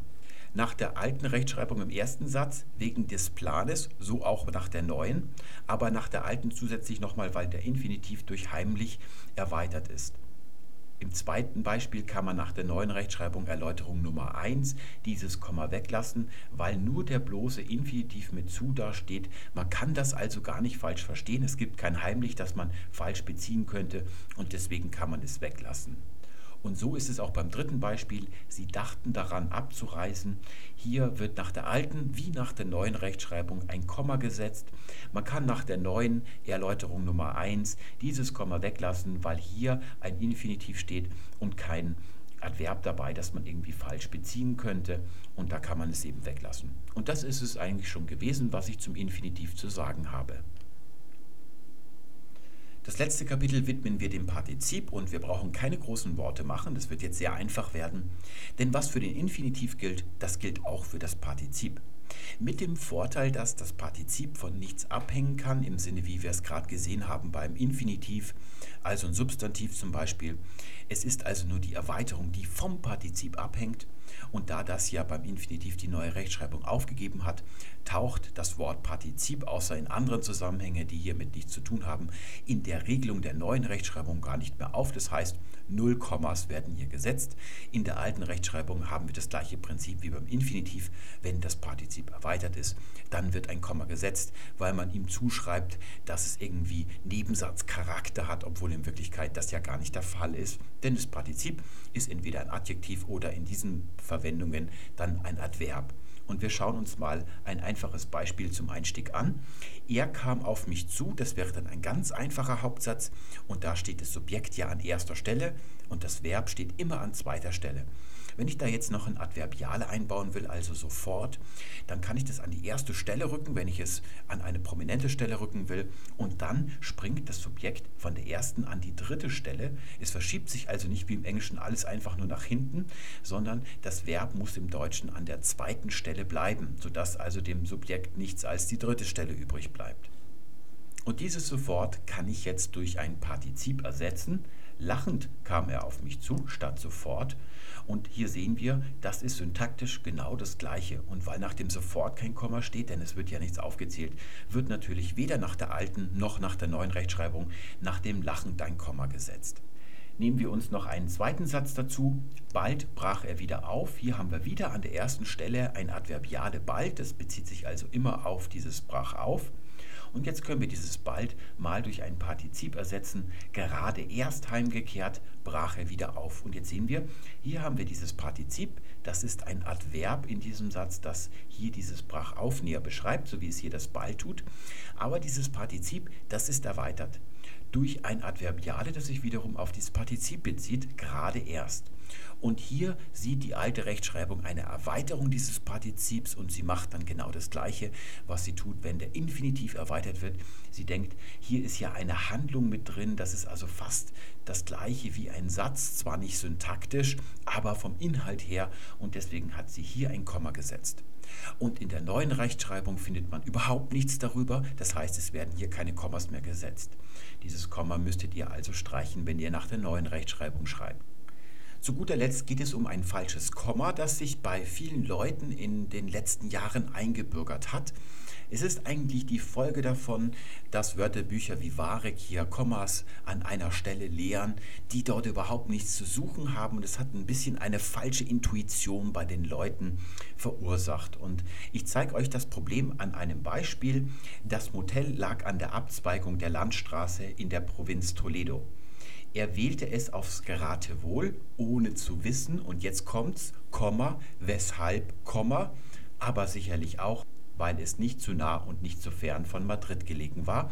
Das stammt von Somoza, die 13. Dame, ist ein ganz toller Roman. Das ist wie Harry Potter ohne dieses blöde, sinnlose Zauberinternat, also für erwachsene Leute. Und da sehen wir ein Komma, das dort nichts zu suchen hat, und zwar vor weshalb ohne zu wissen, oder man könnte zum Beispiel auch ein Substantiv als Objekt anhängen, ohne die Zeit zu wissen oder sowas jetzt. Und das ist natürlich kein Grund, ein Komma einzufügen. Das ist ein ganz normales Objekt, das von diesem Wissen abhängt. Und auch das Weshalb, das ist eben ein Fragewort oder ein Adverb ist es hier eigentlich, das hängt von dem Wissen als Objekt ab und da steht davor natürlich kein Komma. Ich weiß eigentlich nicht genau, woher diese Sucht kommt, da diese Einwortsätze zu bilden. Dieses Weshalb muss aber ganz dicht an diesem Wissen stehen. Also überall, wo ihr einen Satz habt, also wenn ihr Kommas setzt, so munter vor euch her.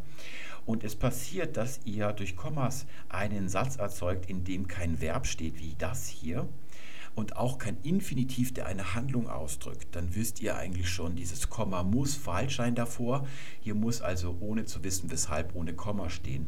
Und das gibt es eben auch, wenn Sätze mit einer Subjunktion oder Konjunktion, Subjunktionen sind Konjunktionen, die Nebensätze einleiten, zum Beispiel eben zwei Tage nachdem er davon erfahren hatte, Komma ging er und so weiter. Das zweite Komma ist richtig, denn hier haben wir einen Temporalsatz der Vorzeitigkeit und hier geht es mit dem Hauptsatz los und da werden zwei Sätze aufgezählt, deswegen steht hier ein Komma, aber hier natürlich nicht. Ich glaube, viele denken da, dass das nach dem oder dieser temporale Satz, dass der von zwei Tage abhängt, aber das ist überhaupt nicht möglich syntaktisch. Zwei Tage ist ein Adverbiale, das das nach dem näher bestimmt. Um wie viel nach dem? Zwei Tage. Stellt euch mal vor, hier steht ein Komma, dann müsste dieses zwei Tage ja eigentlich zu ging er gehören und das gibt überhaupt keinen Sinn. Deswegen passt auf, solche Kommas hier, wo solche komischen Konstruktionen entstehen, da gehören sie überhaupt nicht hin. Das war's auch schon für heute. Ich hoffe, dass ich alle Fragen, die im Laufe der letzten Monate zur Kommasetzung bei uns eingetroffen sind, beantwortet habe, auch sonst euch eine Orientierung geben konnte, wie denn das Komma eigentlich funktioniert. Wir werden im Anschluss an diese Sendung dann auch noch ein kleines Video veröffentlichen, wo wir den Test auflösen, den ja viele von euch gemacht haben und da nochmal schnell durchgehen, ob nach der alten und neuen Rechtschreibung an dieser und jener Stelle ein Komma steht und wir werden auch noch eine kleine PDF-Datei veröffentlichen, wo wir das, was wir heute so ausführlich besprochen haben, in einer Art Mindmap grafisch aufbereiten, wo ihr im Notfall schnell nachschlagen könnt und dann wisst ihr auf Anhieb, ob ein Komma zu setzen ist oder nicht. Das war's für heute. Ich wünsche euch alles Gute. Tschüss.